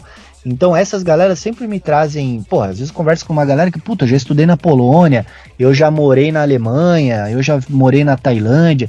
Então o papo é legal, não é chimpa, né? Mas assim, às vezes você vai saindo com uma menina, você só quer beijar ela na boca, quer que ela pegue teu pau, puta, aí é papo chimpa. Mas essa menina eu já não. sabe, essa menina eu já não atinjo mais. Porque eu não quero uma menina para beijar na boca e pegar no meu pau. Sabe? Porque primeiro assim, ela vai pegar no meu pau. Mano, e se ela já pegou em alguém o cara gozou e ali tem uma bactéria e eu vai, vai entrar na minha uretra ali e vai me dar um problema? Na mucosa e não sei o que, e ela vai me beijar, já chupou o cara. Então, tipo, eu já não tenho mais essa vontade, sabe? De ir numa balada, num rolê e beijar uma menina e transar com a menina, ficar num ambiente barulhento, papo chimpa. Tipo, essas coisas eu já nem participo mais, entendeu? É, balada, por exemplo, você se vê indo em balada ou não? Imagina, de jeito nenhum. Eu já me forcei a embalada e eu desde criança, cara, eu nunca, nunca, nunca entendi como é que uma pessoa consegue ir numa balada. Esse ambiente é, é tóxico, é péssimo. É podre, fala aí, é podre, podre cara. cara. É podre. Você beija uma menina, ela tá mijada, ela tá cagada, ela tá vomitada, ela já chupou 10 rolas. É nojento, cara. Que isso, imagina. É, outra coisa, é, em, em, em festa, é, por causa de, de, de shot também, você não vai mais. Não, eu não vou não, cara. O que, eu, o que eu fazia quando eu morava lá no apartamento era o seguinte, às vezes eu ligava o Tinder, ó, oh, mano, você quer, você quer dar pra mim? Beleza, você vem aqui, a gente abre um vinho, só que você pega e vai embora. E tinha muita mina que ia, cara. É Era mesmo? Porra, Cia. Eu cheguei do treino uma vez, cara, eu tava suado pra caralho. Acabei, eu faço uma luta, né? Eu nem vou falar aqui pra não, pra não ficar muito direto. Mas eu faço uma luta, cheguei em casa lá tal. Aí uma menina mandou: Ah, Rafa, porra, tô pertinho da sua casa, vamos sair? Eu falei: Meu, eu tô cansado, acabei de chegar do treino tal, vou tomar um banho.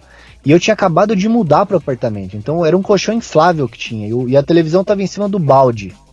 Uhum. Aí a menina falou: Não, tudo bem, eu vou aí na sua casa. Ela foi lá, comi ela no colchão, furou o colchão, tive que dormir o, o resto da semana no chão duro. Porra, e era uma, meu, a menina era uma delícia, velho. Meu peitinho durinho, a menina tatuadinha, gostosinha pra cara. Assim, não gosto de menina com tatuagem, tá? Mas, mas assim, ela era uma, uma delícia, menina, cara. Comi ela. Puta que menina delícia. E ela foi lá, dormiu comigo. No dia seguinte a gente ainda foi trabalhar junto tal. E, mano, a menina foi lá dar pra mim, beleza, entendeu? E, e aí você fazia isso, então, você chamava a mulher aleatória pra ir na sua casa. Exato. Ah, aquela em casa dá pra mim, beleza. Só que também eu ficava meio ligado. Tipo, uma levantou pra ir no banheiro, mano, acordei e fiquei em pé. Porque eu falei, mano, essa mina pega uma faca lá na cozinha, e aí? Né? Mas você já teve alguma surpresa negativa nesse sentido? Ou então uma mulher entrar dentro da sua casa e você notar que ela é completamente louca? Ou ela tenta te roubar? Alguma coisa assim? Conta aí. Teve uma menina que eu saí do Tinder, que ela, ela, eu cheguei pra ela, tipo, eu parei o carro assim num lugar. Ela, ai, vamos ficar aqui e tal, eu, eu tô sem calcinha, não sei o quê. Eu falei, ô menina, você tá achando que eu sou trouxa, meu? Entra aí e vamos lá no motel. Ah, não, mas eu quero ficar aqui. Quer ficar aqui o caralho, meu? Quem que é que tá me seguindo a gente aí? Quem que vai chegar junto aí? Eu falei, vai chegar junto, chega aí junto pra você ver o que, que vai acontecer. E assim, a menina queria me botar numa enrascada, entendeu? Provavelmente. Não, mas não entendi. Pera aí, pera aí, esse assunto tá muito bom. Como assim? Explica com calma, explica em detalhes. Volta lá. Como Eu é que foi? Isso é bom pra você ajudar os ouvintes. Como é que era o esquema? Explica aí. Ó, eu saí com uma menina, e aí a gente combinou de se encontrar, né, num determinado lugar, acho que era a zona norte de São Paulo. Eu parei o carro, estacionei, ela entrou no carro e ela falou: "Não, vamos ficar aqui no carro, eu tô sem calcinha, vamos curtir aqui e tal". Ah. Eu falei: "Imagina". Aí por quê? O meu sexto sentido, eu levo muito em conta o sexto sentido. O que que eu falei? Vai vir alguém aqui ou querendo se passar por namorado dela, ou alguém vai querer roubar, fingir alguma coisa, ou vai roubar mesmo, tal. E aí eu tô aqui com o carro parado, botando a mão na chota da menina. E aí, e aí? O cara pode me sequestrar, pode me roubar, pode dar uma facada, pode fazer qualquer coisa. Aí eu falei pra ela, imagina, você entra aqui e vamos no motel. Não, mas eu não sei o que. Eu falei, meu, você tá achando que eu sou o quê? Que eu sou trouxa? E aí peguei ela e fui no, no motel. Então, tipo assim, ela me acendeu aquela luz vermelha de que aquilo era um golpe, entendeu? Mas no E- final não era.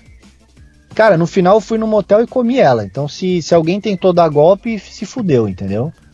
Mas você acha aí- que ela tava mal intencionada? Com certeza, com certeza.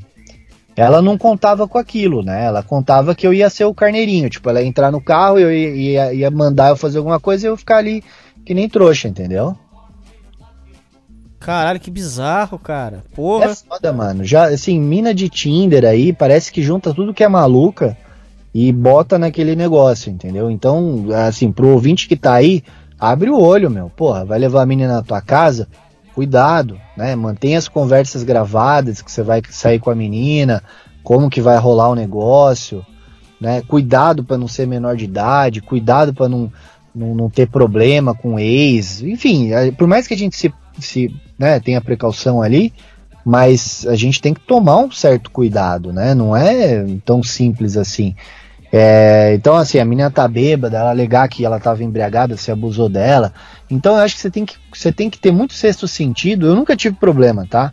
Mas é, você tem que ter muito sexto sentido para você ver que aquela situação ali, alguma coisa tá errada, sabe? É mais ou menos, na, na- o pessoal que é polícia, assim, geralmente fala que é um- alguma coisa que não tá batendo ali, né? Então, por exemplo, a menina contou uma história, mas ela agiu de uma maneira diferente, ou ela tem um trejeito ali que você percebe que não é muito do, do lugar que ela vem, ou ela tá querendo criar uma situação. Aí você, opa, ali já não bateu, aí você já descarta, entendeu? Hum, entendi, entendi. E, e sair com mulher completamente louca também já aconteceu de você sair? Com mulher que você teve que vazar fora? É que vazar fora eu acho que não, assim, porque geralmente eu sempre. Cara, eu, eu não, sei, mas eu dou muita sorte em, em pegar as coisas pelo sexto sentido, né? É, já aconteceu assim, de eu querer que a menina, pô, a menina já transamos, não sei o que, quero que a menina vá embora, e meio que já encaminhar a menina pra porta, já, ô, e aí, você chamou teu Uber, como é que é? Mas, então, mas peraí, como é que você fazia pra tirar a mulher do seu... Isso é, isso é muito importante. Como é que você fazia pra mandar ela embora? É, a última que foi lá, ela começou a querer ficar conversando, né? Não, não, não, Hum. não, pô, não sei o quê. Eu falei, ô minha querida, você me desculpa, tá tarde, amanhã eu tenho que trabalhar, né? Eu ainda preciso aqui arrumar a casa, dar uma, fazer umas coisas e tal. Chama teu Uber aí pra não ficar tarde pra você e tal. Aí a menina queria conversar, eu fui lá no, na- no apartamento, abri a porta da sala e falei, ó, então vamos lá, né? Já chamou, como é que tá? E já fiquei com a mão Caralho, debruçada. você foi grosseirão. Pra caralho, mano. Porra! Cara, pra caralho, eu quero que a menina vá embora, meu. Caralho, ô Rafa, mas você foi grosseirão cavalo, cara. Caralho, É. irmão. Porra, a menina não entendeu na primeira, não entendeu na segunda, aí ela entendeu realmente, né? Cara, mas ela não pegou mal com você? Não, não pegou não, cara. Eu tinha tratado ela bem, a gente foi até numa lanchonete lá perto da minha casa, lá do, do lugar que eu morava. Foi um papo legal, só que assim, chegou uma hora que eu também já. É que a gente vai ficando nessa fase, a gente já não tem muita paciência, assim. Eu tô numa fase que, meu, alguma coisa começa a me irritar, eu levanto e vou embora, sabe? É mesmo, cara, sério? Ah, pra caralho, eu não, eu não tenho mais paciência, assim. Se eu tô num lugar, que nem o pessoal falando alto, assim, se eu tô num lugar, o pessoal tá começando a falar alto, eu levanto e vou embora, cara. Sabe?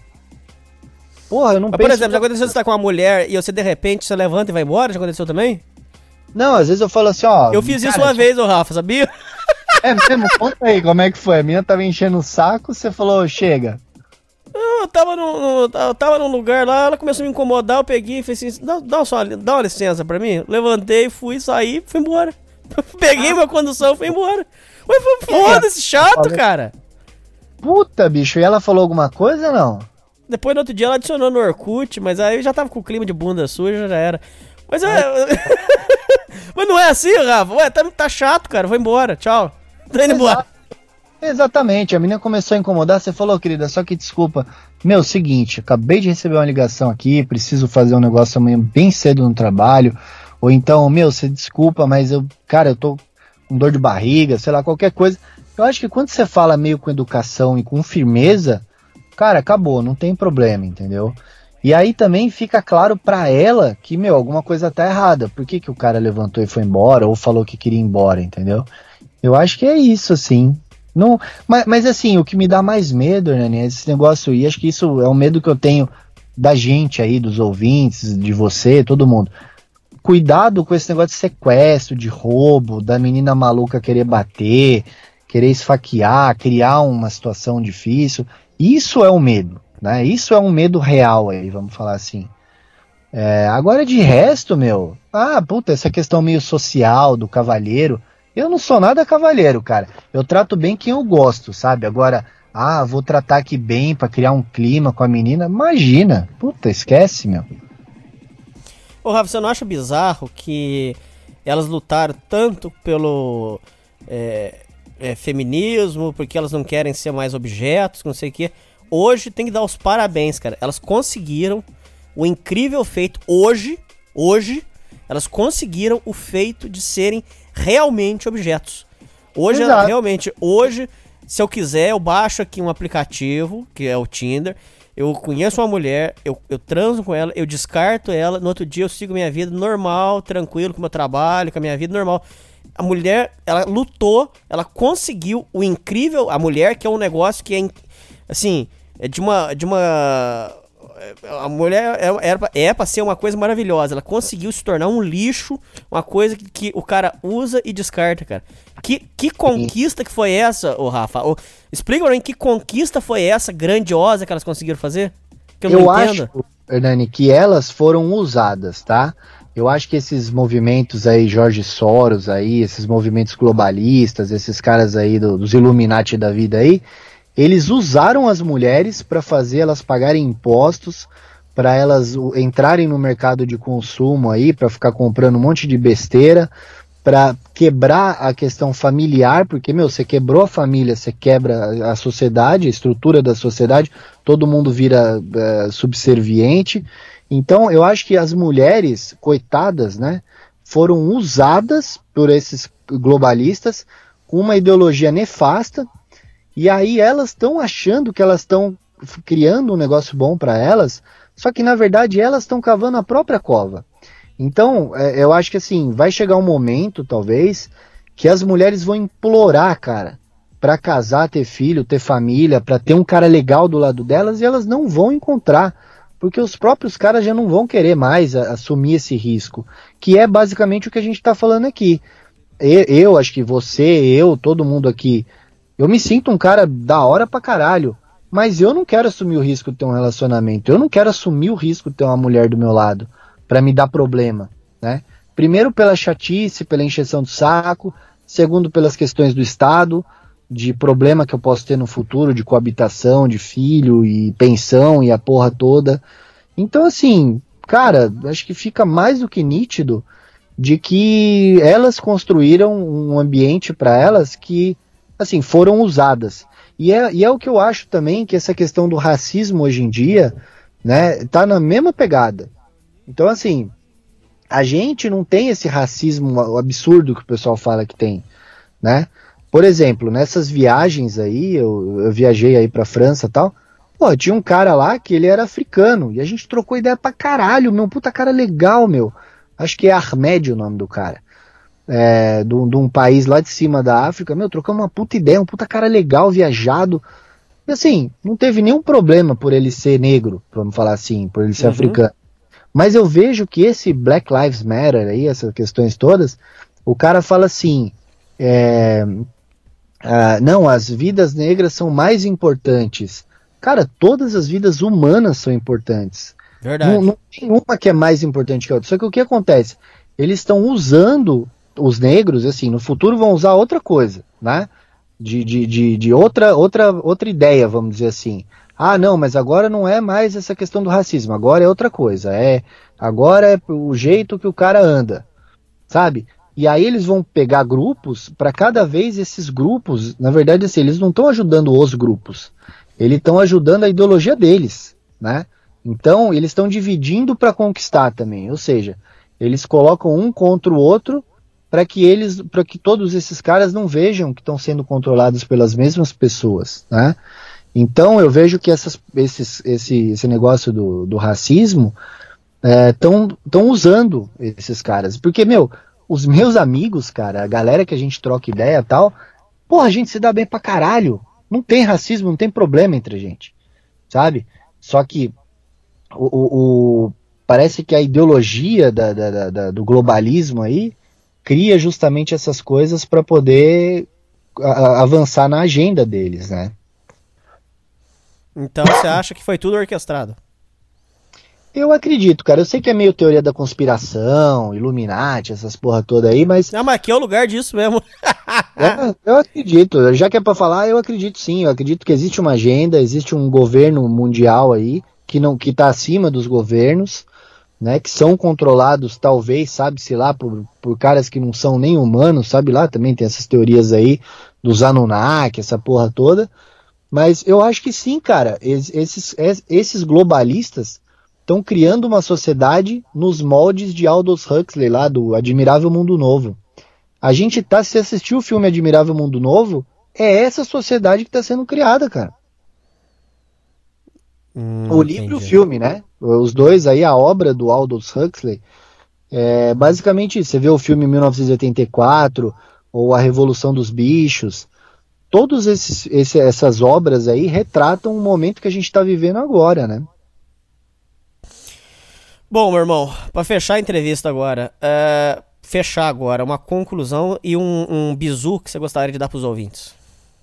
Olha, a primeira coisa, Hernani, é assim, para mim foi um, cara, um puta de uma honra estar tá com você. Você é um cara Opa. que eu já. Porque, assim, mano, eu tô aqui na minha casa ouvindo podcast, você não me conhece, mas eu te conheço, sabe? Então, assim, parece que, que tem um pedacinho é, assim, parece que eu, eu, já conheço, parece que a gente já é muito próximo, sabe? Uhum. Então, pra mim foi uma puta de uma honra, feliz pra caralho de estar tá aqui. E assim, o recado pro ouvinte aí, pro cara que tá ouvindo a gente é, cara, a gente é, assim, a gente, eu tô falando todo mundo mesmo, todo mundo que tá nesse planeta Terra aqui, a gente tem oportunidade todos os dias, é, é, é coisa de coaching babaca isso, mas, mas assim, cara, a gente tem a oportunidade de fazer diferença. A gente pode acordar e reclamar, ou a gente pode acordar e fazer a diferença. E é isso que a gente tem que fazer. Cara, invista em você, invista na tua saúde, na, nos teus estudos, na tua família. A tua família é importante, dá valor para tua família, dá valor para teus amigos. Se cerque de pessoas melhores que você, ajude as pessoas a crescer, sabe? Faça diferença na tua sociedade, faça um trabalho voluntário, ajuda as pessoas que precisam. leva uma palavra boa para aquelas pessoas que que que estão precisando, sabe? Ajuda aquele cara que está do lado, não se foca só em querer ficar rico, sabe?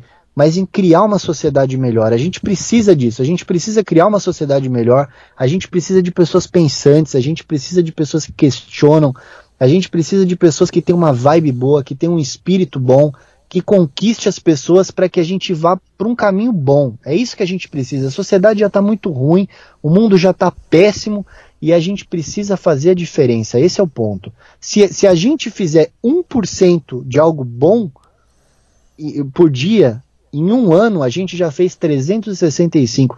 Então, cara, vamos fazer a diferença, vamos ser melhor, vamos investir, que, que o mundo vai ficar melhor com isso e a gente vai conseguir sair nefasta que a gente está vivendo. É isso aí, Rafa. É isso aí, ouvintes. E falou! Um abraço para vocês.